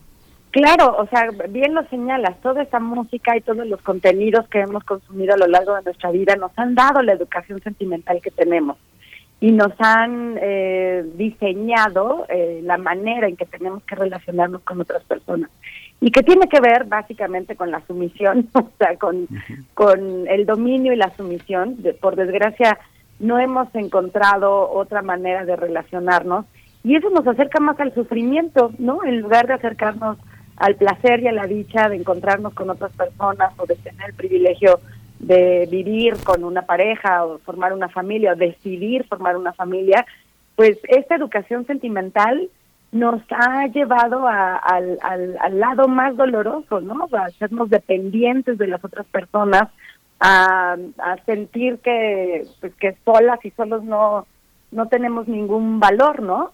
Entonces, pues bueno, sí, efectivamente es poner el dedo en la llaga sobre esta construcción y esta educación sentimental que ha moldeado nuestros cerebros y ha perfilado nuestras maneras amatorias, nuestras maneras de relacionarnos, poner el dedo sobre esa llaga, reírnos un poco de ello, descubrir que hemos caído en esa trampa y que replicamos sin ningún juicio, sin ningún ápice de crítica, replicamos todas esas fórmulas que nos han enseñado. Eh, por desgracia uno escucha canciones y, y, pues todas tienen ese lado doloroso, ¿no? Pareciera que nos encanta cantarle al desamor, nos encanta cantarle a la soledad, a la desesperación y pocas rolas nos encontramos de dicha, ¿no? De, de, ay, qué bonito es estar junto a ti, pero todo lo demás es, en general, lo que gana y lo que pesa es vivir el amor como una fuente de sufrimiento, ¿no? Y de desesperación que nos lleva a, pues a todos los a todas las circunstancias que nos hacen daño en el amor, la inseguridad, la falta de confianza en la pareja, eh, eh, las mentiras, los celos, en fin, o sea, eh, a lo mejor es muy vano que lo diga de esta manera, pero si nos detenemos a pensar, pues así que dígame qué escucha y le diré cómo ama, ¿no? Para ver este, qué tanto replica al pie de la letra esas fórmulas que nos han enseñado, que hemos consumido, que culturalmente se han diseñado para que vivamos de determinada manera, o qué tanto las ponemos en crisis, las cuestionamos y nos atrevemos a vivir de otra manera de acuerdo a nuestras necesidades, las reales, no las que nos imponen en el sentido. Entonces, pues bueno, este espectáculo sí es una crítica, es una terapia, es un lugar de desahogo. Nos vamos a reunir a cantar, a gritar, a exhibirnos en el lado más patético de nuestras historias amorosas. Hay una parte donde le pedimos al público nos cuenten eh, las circunstancias más patéticas por las que han cruzado y de reconocerlos, acercarnos a una otra manera de ser, a una otra manera de habitarnos y a una otra manera de relacionarnos con las personas. Pero en principio, pues hay que reconocerlo, hay que reírnos de ello y hay que darnos cuenta que a lo mejor no es no es lo que necesariamente queremos o necesitamos. Sí, sí, sí duelen las pedradas, Nora sí, sí están haciendo su efecto. Y, Miguel Ángel, bueno, imposible no coincidir contigo con esta crítica que apuntas, ¿no? Hacia los medios hegemónicos que nos eh, dieron este legado introyectado y, terrible también, ¿no? De la educación sentimental a través de la música y de tantos otros productos, ¿no? Y así con esa palabra productos, telenovelas, en fin, este shows de todo tipo, en fin. Eh, pero, pero bueno, no sé, Miguel Ángel, ahora te voy a entrevistar a ti. Te vamos a entrevistar, pero, pero ¿no te, a, ti no te brota una lagrimita con, con la gata bajo la lluvia? ¿O, o no? Lo que pasa es que es el amor romántico, ¿no? Ha, ha, sido muy doloroso darnos cuenta este, que todo es eh, una fuente permanente de sexismo, de discriminación, eh, de colocar, a, a, este, de pensar que todos somos eh, o son heterosexuales, este, de que los otros son cosas raros, ¿no? Pienso que esta cosa eh, to, totalmente eh, bi de eh, dos sexos nada más es, es, algo es un legado tóxico no es un legado tóxico. Hoy entendemos las familias de manera distinta la sexualidad de una manera distinta la sexualidad siempre es de tres en el imaginario de dos en la boda pero todo es una una cosa este grupal de to, todo lo hacemos entre todos no Sí, yo sí he sido la gata bajo la lluvia, la verdad. Esclavo llamo de los pasteles verdes y sí, sí, hay una parte impresionante, este un gato en la oscuridad de Roberto Carlos, Melina de eh, Camilo El hombre que está triste y no. azul. No. sí. Ay, Nora.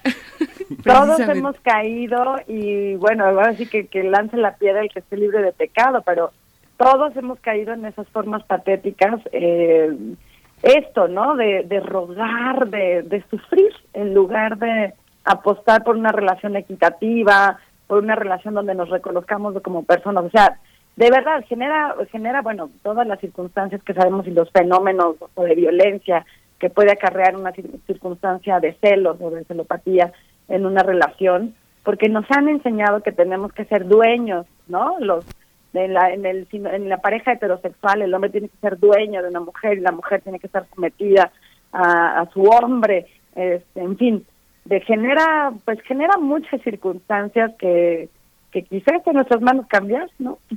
Sí, ¿no? Y para, y para extirparlo, ese, ese cáncer del amor romántico, es importante reconocerlo y confrontarlo y además eh, sacarlo en una terapia que yo creo que es de grupo, además en el Teatro Bar El Vicio, a través de, del humor, del sarcasmo, de, de, del punk, ¿no? Esta actitud punk frente a eso, eso que hemos heredado. Eh, Nora, a mí me siempre saco este, este, este ejemplo porque me impactó mucho que en el tema de los divorcios en la pandemia, Nora, eh, eh, como en los primeros meses, al inicio de la pandemia, cuando China estaba con todo, ¿no? Este, eh, en una terrible situación, pues se reportaban altos índices de divorcio en China precisamente por este encierro brutal que además tuvieron ellos, ¿no? Este, eh, allá en China. Y, bueno, ahí cómo contrastar, ¿no? La cuestión de estar o no con esa persona que se, que se dio al traste con esa cercanía, pues, eh, involuntaria, ¿no? De 24-7.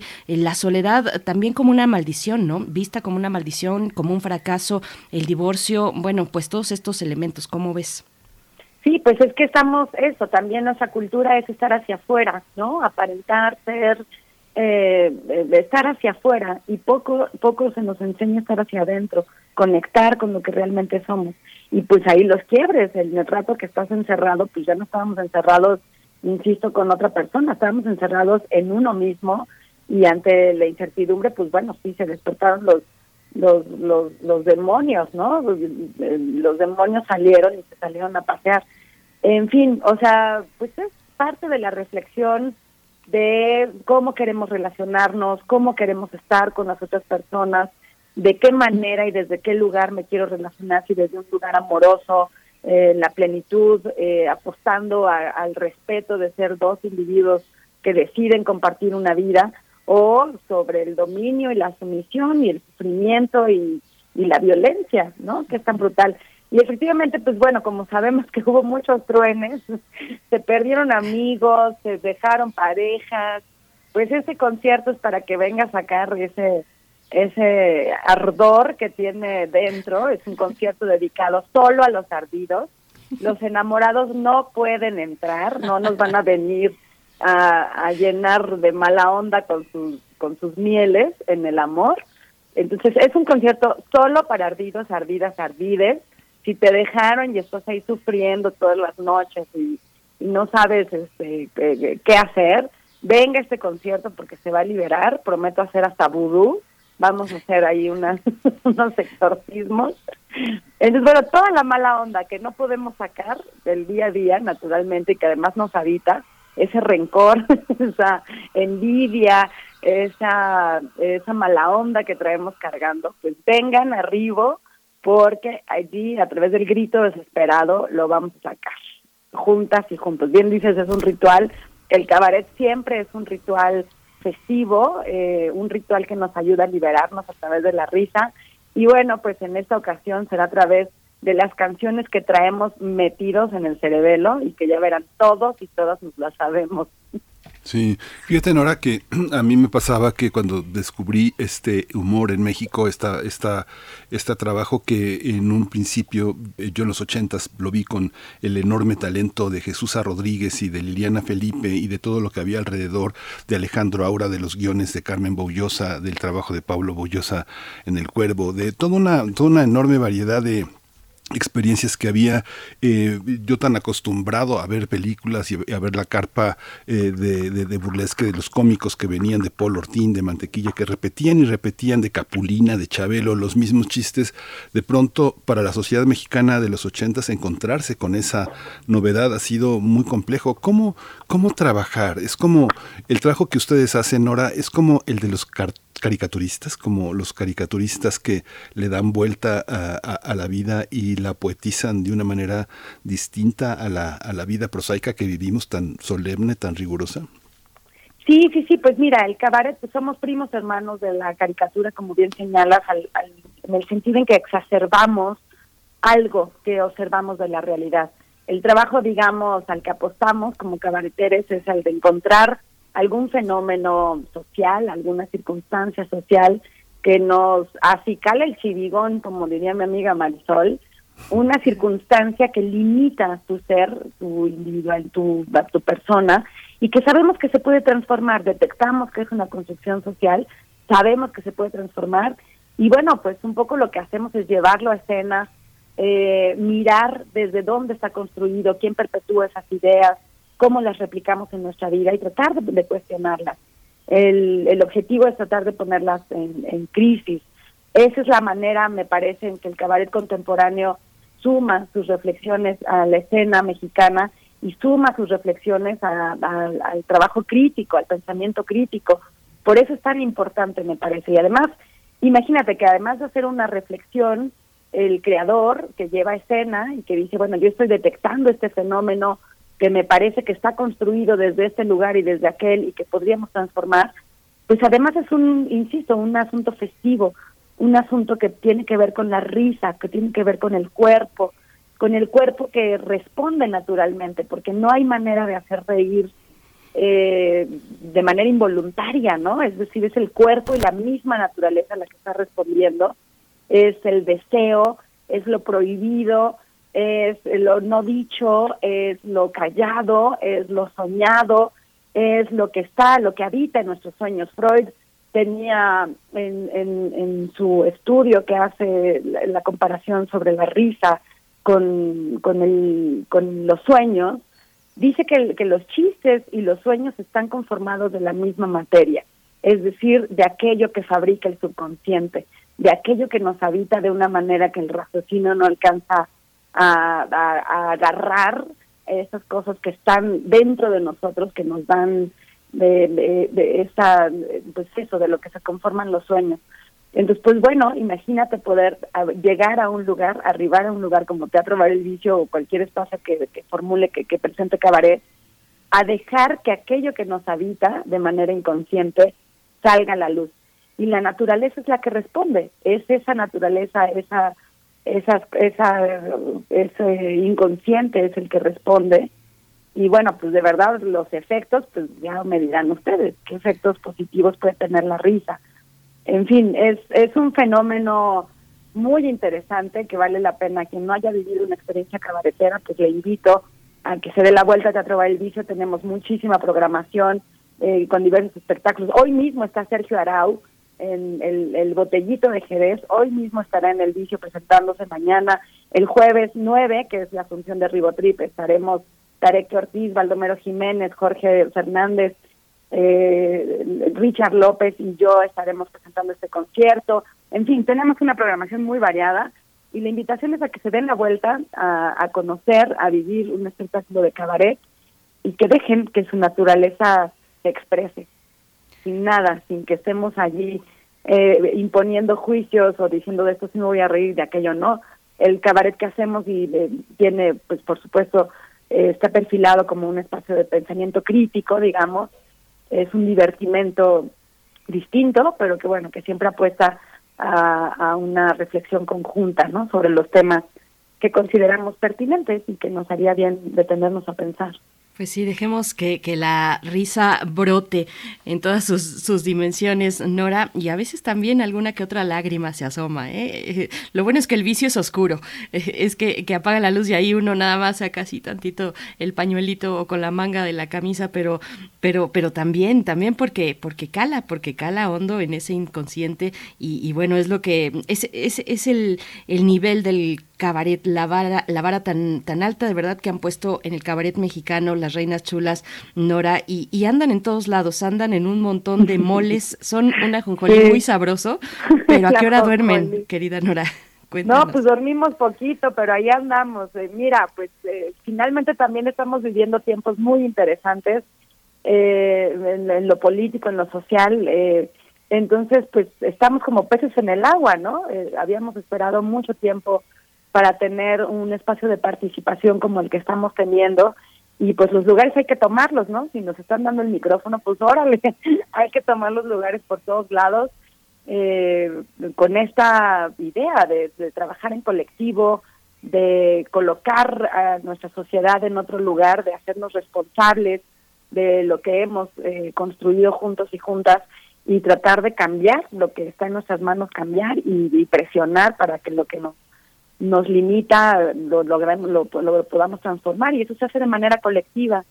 Entonces, pues ahorita como peces en el agua, por más que nos critiquen, la verdad es que pues habíamos esperado mucho tiempo.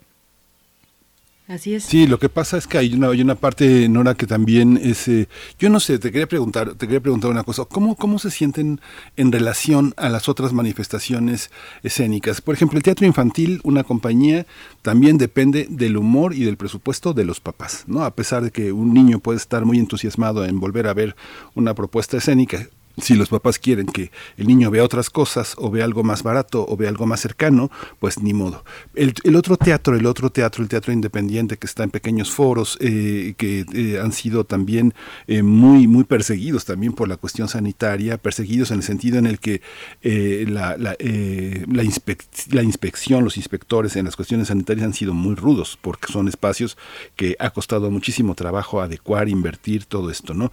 Y el cabaret que se mueve en el caso de poder cenar, poder beber algo, ¿Cómo, ¿Cómo se distinguen eh, un poco en esta parte, en este movimiento teatral tan intenso que ha sido el motor del regreso? Porque finalmente los teatreros han sido los promotores del regreso con esa voz pública que tienen. Ya regresemos. El teatro es presencial, con todo y que ganamos mucho a distancia, es presencial. ¿Cómo ha sido esto, Nora? Pues mira, la transición ha sido muy compleja. Como bien señalas, los espacios independientes hemos sufrido muchísimo tener las puertas cerradas, es eh, quitar el sustento, en principio, de lo que da vida a, estos lugares. Estoy hablando de todas las familias que trabajan, de los colaboradores y de los mismos artistas. Pero bueno, estamos saliendo, eh, estamos retomando eh, nuestro trabajo, nuestros teatros, y pues sí, tiene una parte que no deja de ser elitista, por desgracia, o sea, también son cosas que hemos heredado de, de esta cultura neoliberal, pues el, el acceso al arte muchas veces tiene un corte elitista donde, bueno, pues hay que pagar para que así ocurra. Pero también es cierto que hay un esfuerzo grande y que hay que reconocer de todas las experiencias artísticas que están haciendo y que están acercando a la gente de manera gratuita. Pienso ahorita en el CENAR, que tiene una amplia eh, eh, programación para todos los públicos y que, bueno, aprovechamos para decirle a la gente, vaya, vaya a esos lugares, el Complejo Cultural Los Pinos que también está ofreciendo una diversidad de, de actividades culturales en el país y, que nos facilitan el acceso. O sea, pues bueno, en principio los espacios independientes tenemos que recuperar eh, nuestras voces escénicas, que son eh, fundamentales también para el desarrollo crítico de una sociedad, la cultura como un fenómeno que nos da identidad, que nos, que nos ayuda a entender quiénes somos y en qué lugar estamos.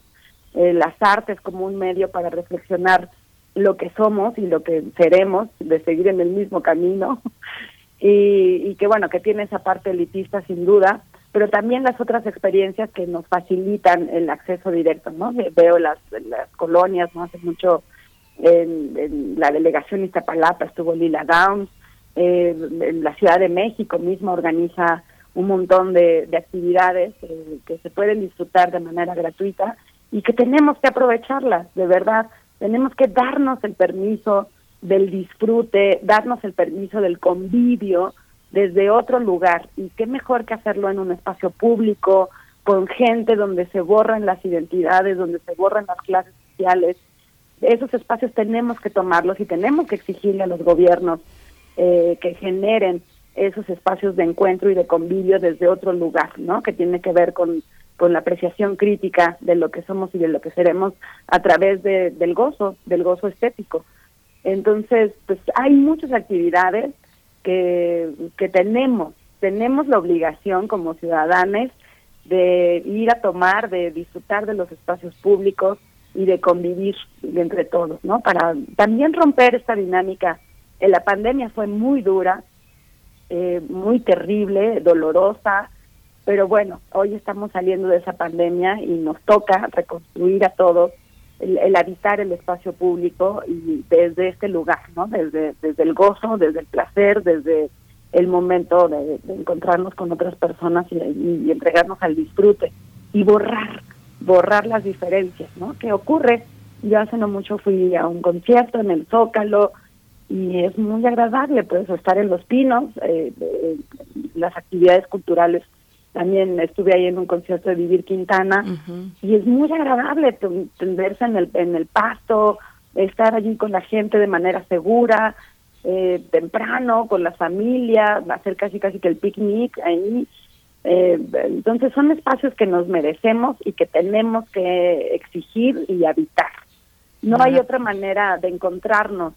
No nos vamos a encontrar en el súper, no nos vamos a encontrar en el centro comercial, nos vamos a encontrar en un concierto y vamos a tejernos y a reconocernos desde otro lugar en una obra de teatro al aire libre, en una obra infantil, en el Centro Nacional de las Artes, en fin, o sea, me parece que también sí hay muchas actividades y que bueno, pues los que somos independientes tendremos que estar cobrando un cover para la supervivencia de los espacios y de los artistas, que también es una otra manera de, de cuidar nuestra cultura, ¿no? Consumir lo que los espacios independientes están dando.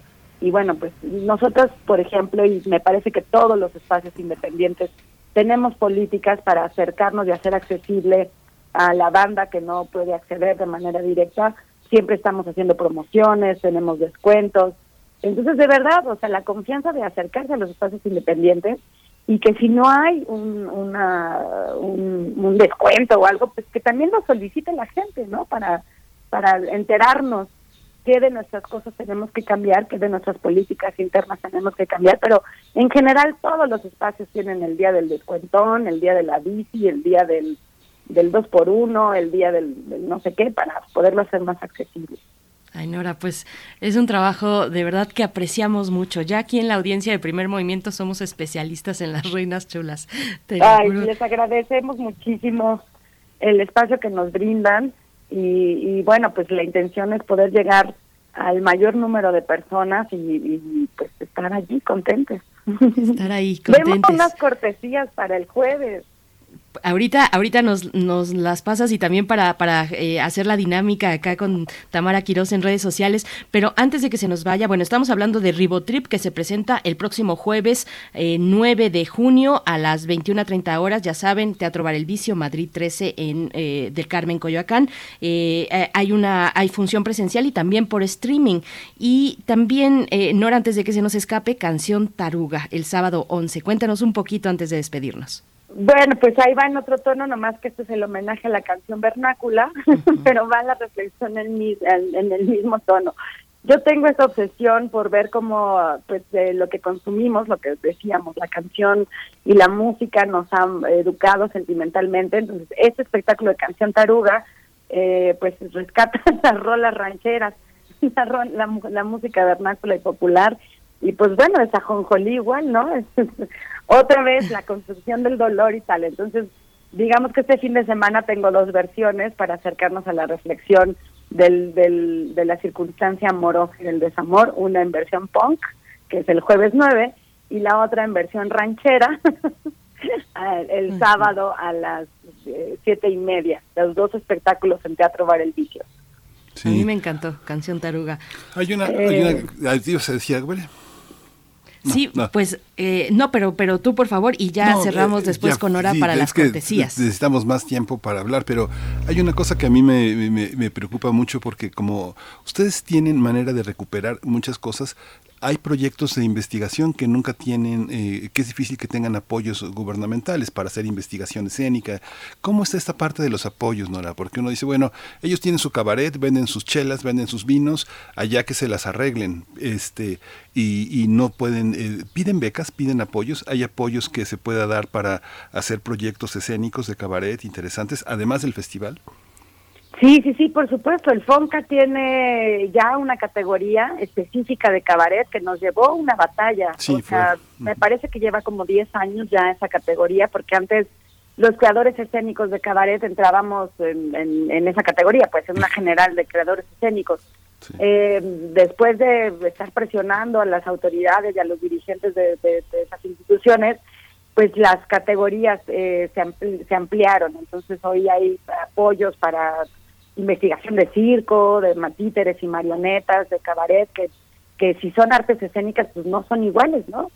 hay apoyos en, en, el FONCA, eh, a la que pues sí, todos hemos aplicado, todos hemos estado ahí eh, eh, solicitando, porque resuelve efectivamente, al ser creadores independientes, y bueno, pues la vida de los artistas en México que no tenemos ningún subsidio de ningún tipo, pues estas becas ayudan a que te puedas concentrar en un proceso de investigación, en un proceso también de desarrollo formativo o de desarrollo curricular entonces, pues ahí están. De hecho, creo que ahorita está la convocatoria abierta, así que si algún creador de cabaret está oyendo, corra y aplique a la, convocatoria.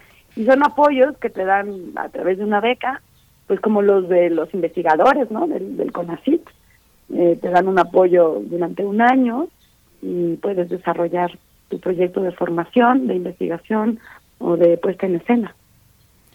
Bien, pues Nora Huerta, como siempre, como siempre, muchas gracias por, por estas reflexiones que, que le das a la audiencia de primer movimiento. Yo creo que, que, responden bien, yo creo que sabemos, saben perfectamente de lo que nos estás comentando al llegar a esos espacios públicos, al disfrute colectivo, eh, familiar también. Y pues no tenemos más que despedirte, agradecerte y también que nos comentes cuáles son, cuántas son las cortesías que se van a llevar. Y si te parece, se van a ir eh, mitad y mitad por Twitter y por Facebook en nuestras redes sociales y que nos cuenten un poquito de su historia de desamor, cómo se les claro. el corazón, ¿no?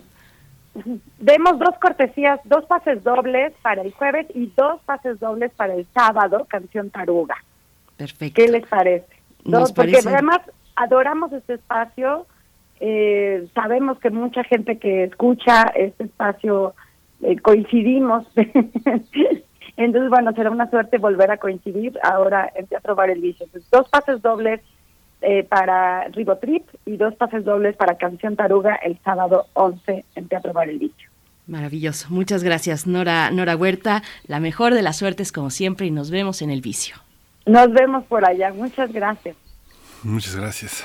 Qué interesante, pues. qué padre, ¿no? Es algo muy, muy padre. Y yo creo que para todos los públicos, yo veía en, ese, en esos espacios personas eh, mayores de 60, 70 y jóvenes que empiezan que, este, ahora sí que juntan su morralla y le apuestan a pasar un buen fin de semana eh, eh, tratando de sumarse a esta, a esta manera de hacer teatro, de hacer escena, de hacer comunidad también muy, muy interesante, ¿no, Berenice? Sí, por supuesto, por supuesto. Se disfruta, de verdad que es patrimonio, patrimonio cultural las reinas chulas en México, pero es, es muy, muy importante el trabajo que realizan. Y bueno, solamente para precisar, dos pases dobles para Ribotril, se Ribotrip, Ribotrip se van a ir, pues es que, bueno, a uno le falla por... por es que de eso se trata. De, eso, se, trata.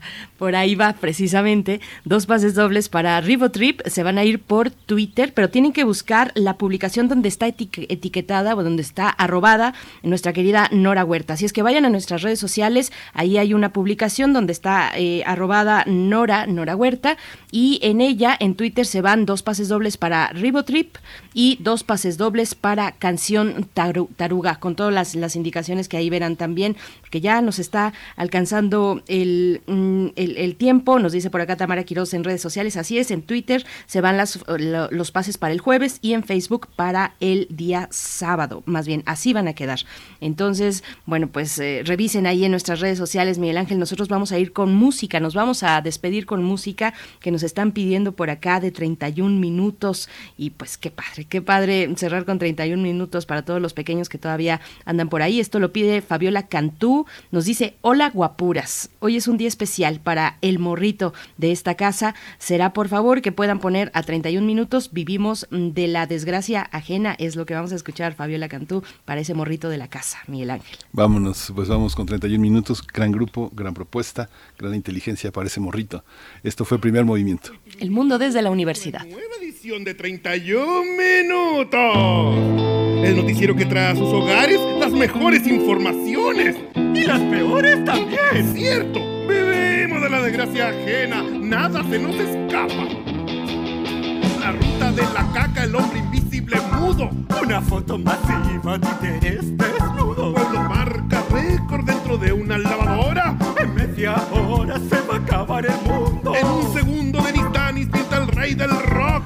una saltopatana queda en estado de shock. Una zapandilla tiene asustado al barrio. Al rato de los dientes lo descubre Mario. Carlitos Lechuga perdió su globito. Porque están gorditos, los guantes se preocuparon. Los hermanos Gualaguala quieren hacer llover. Es el timaco y no se pueden ver. Vivimos de la desgracia ajena. Es cierto, nos da pena. Tenemos corazón.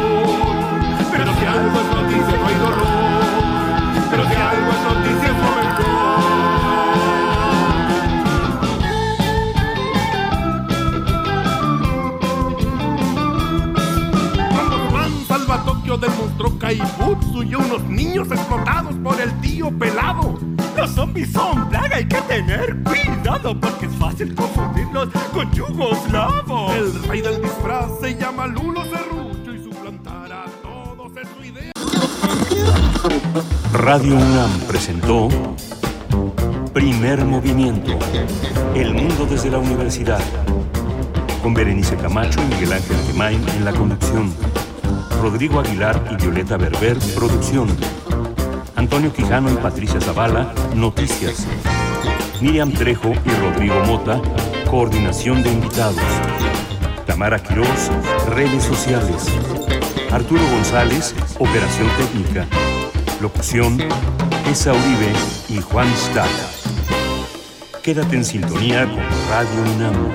Experiencia sonora.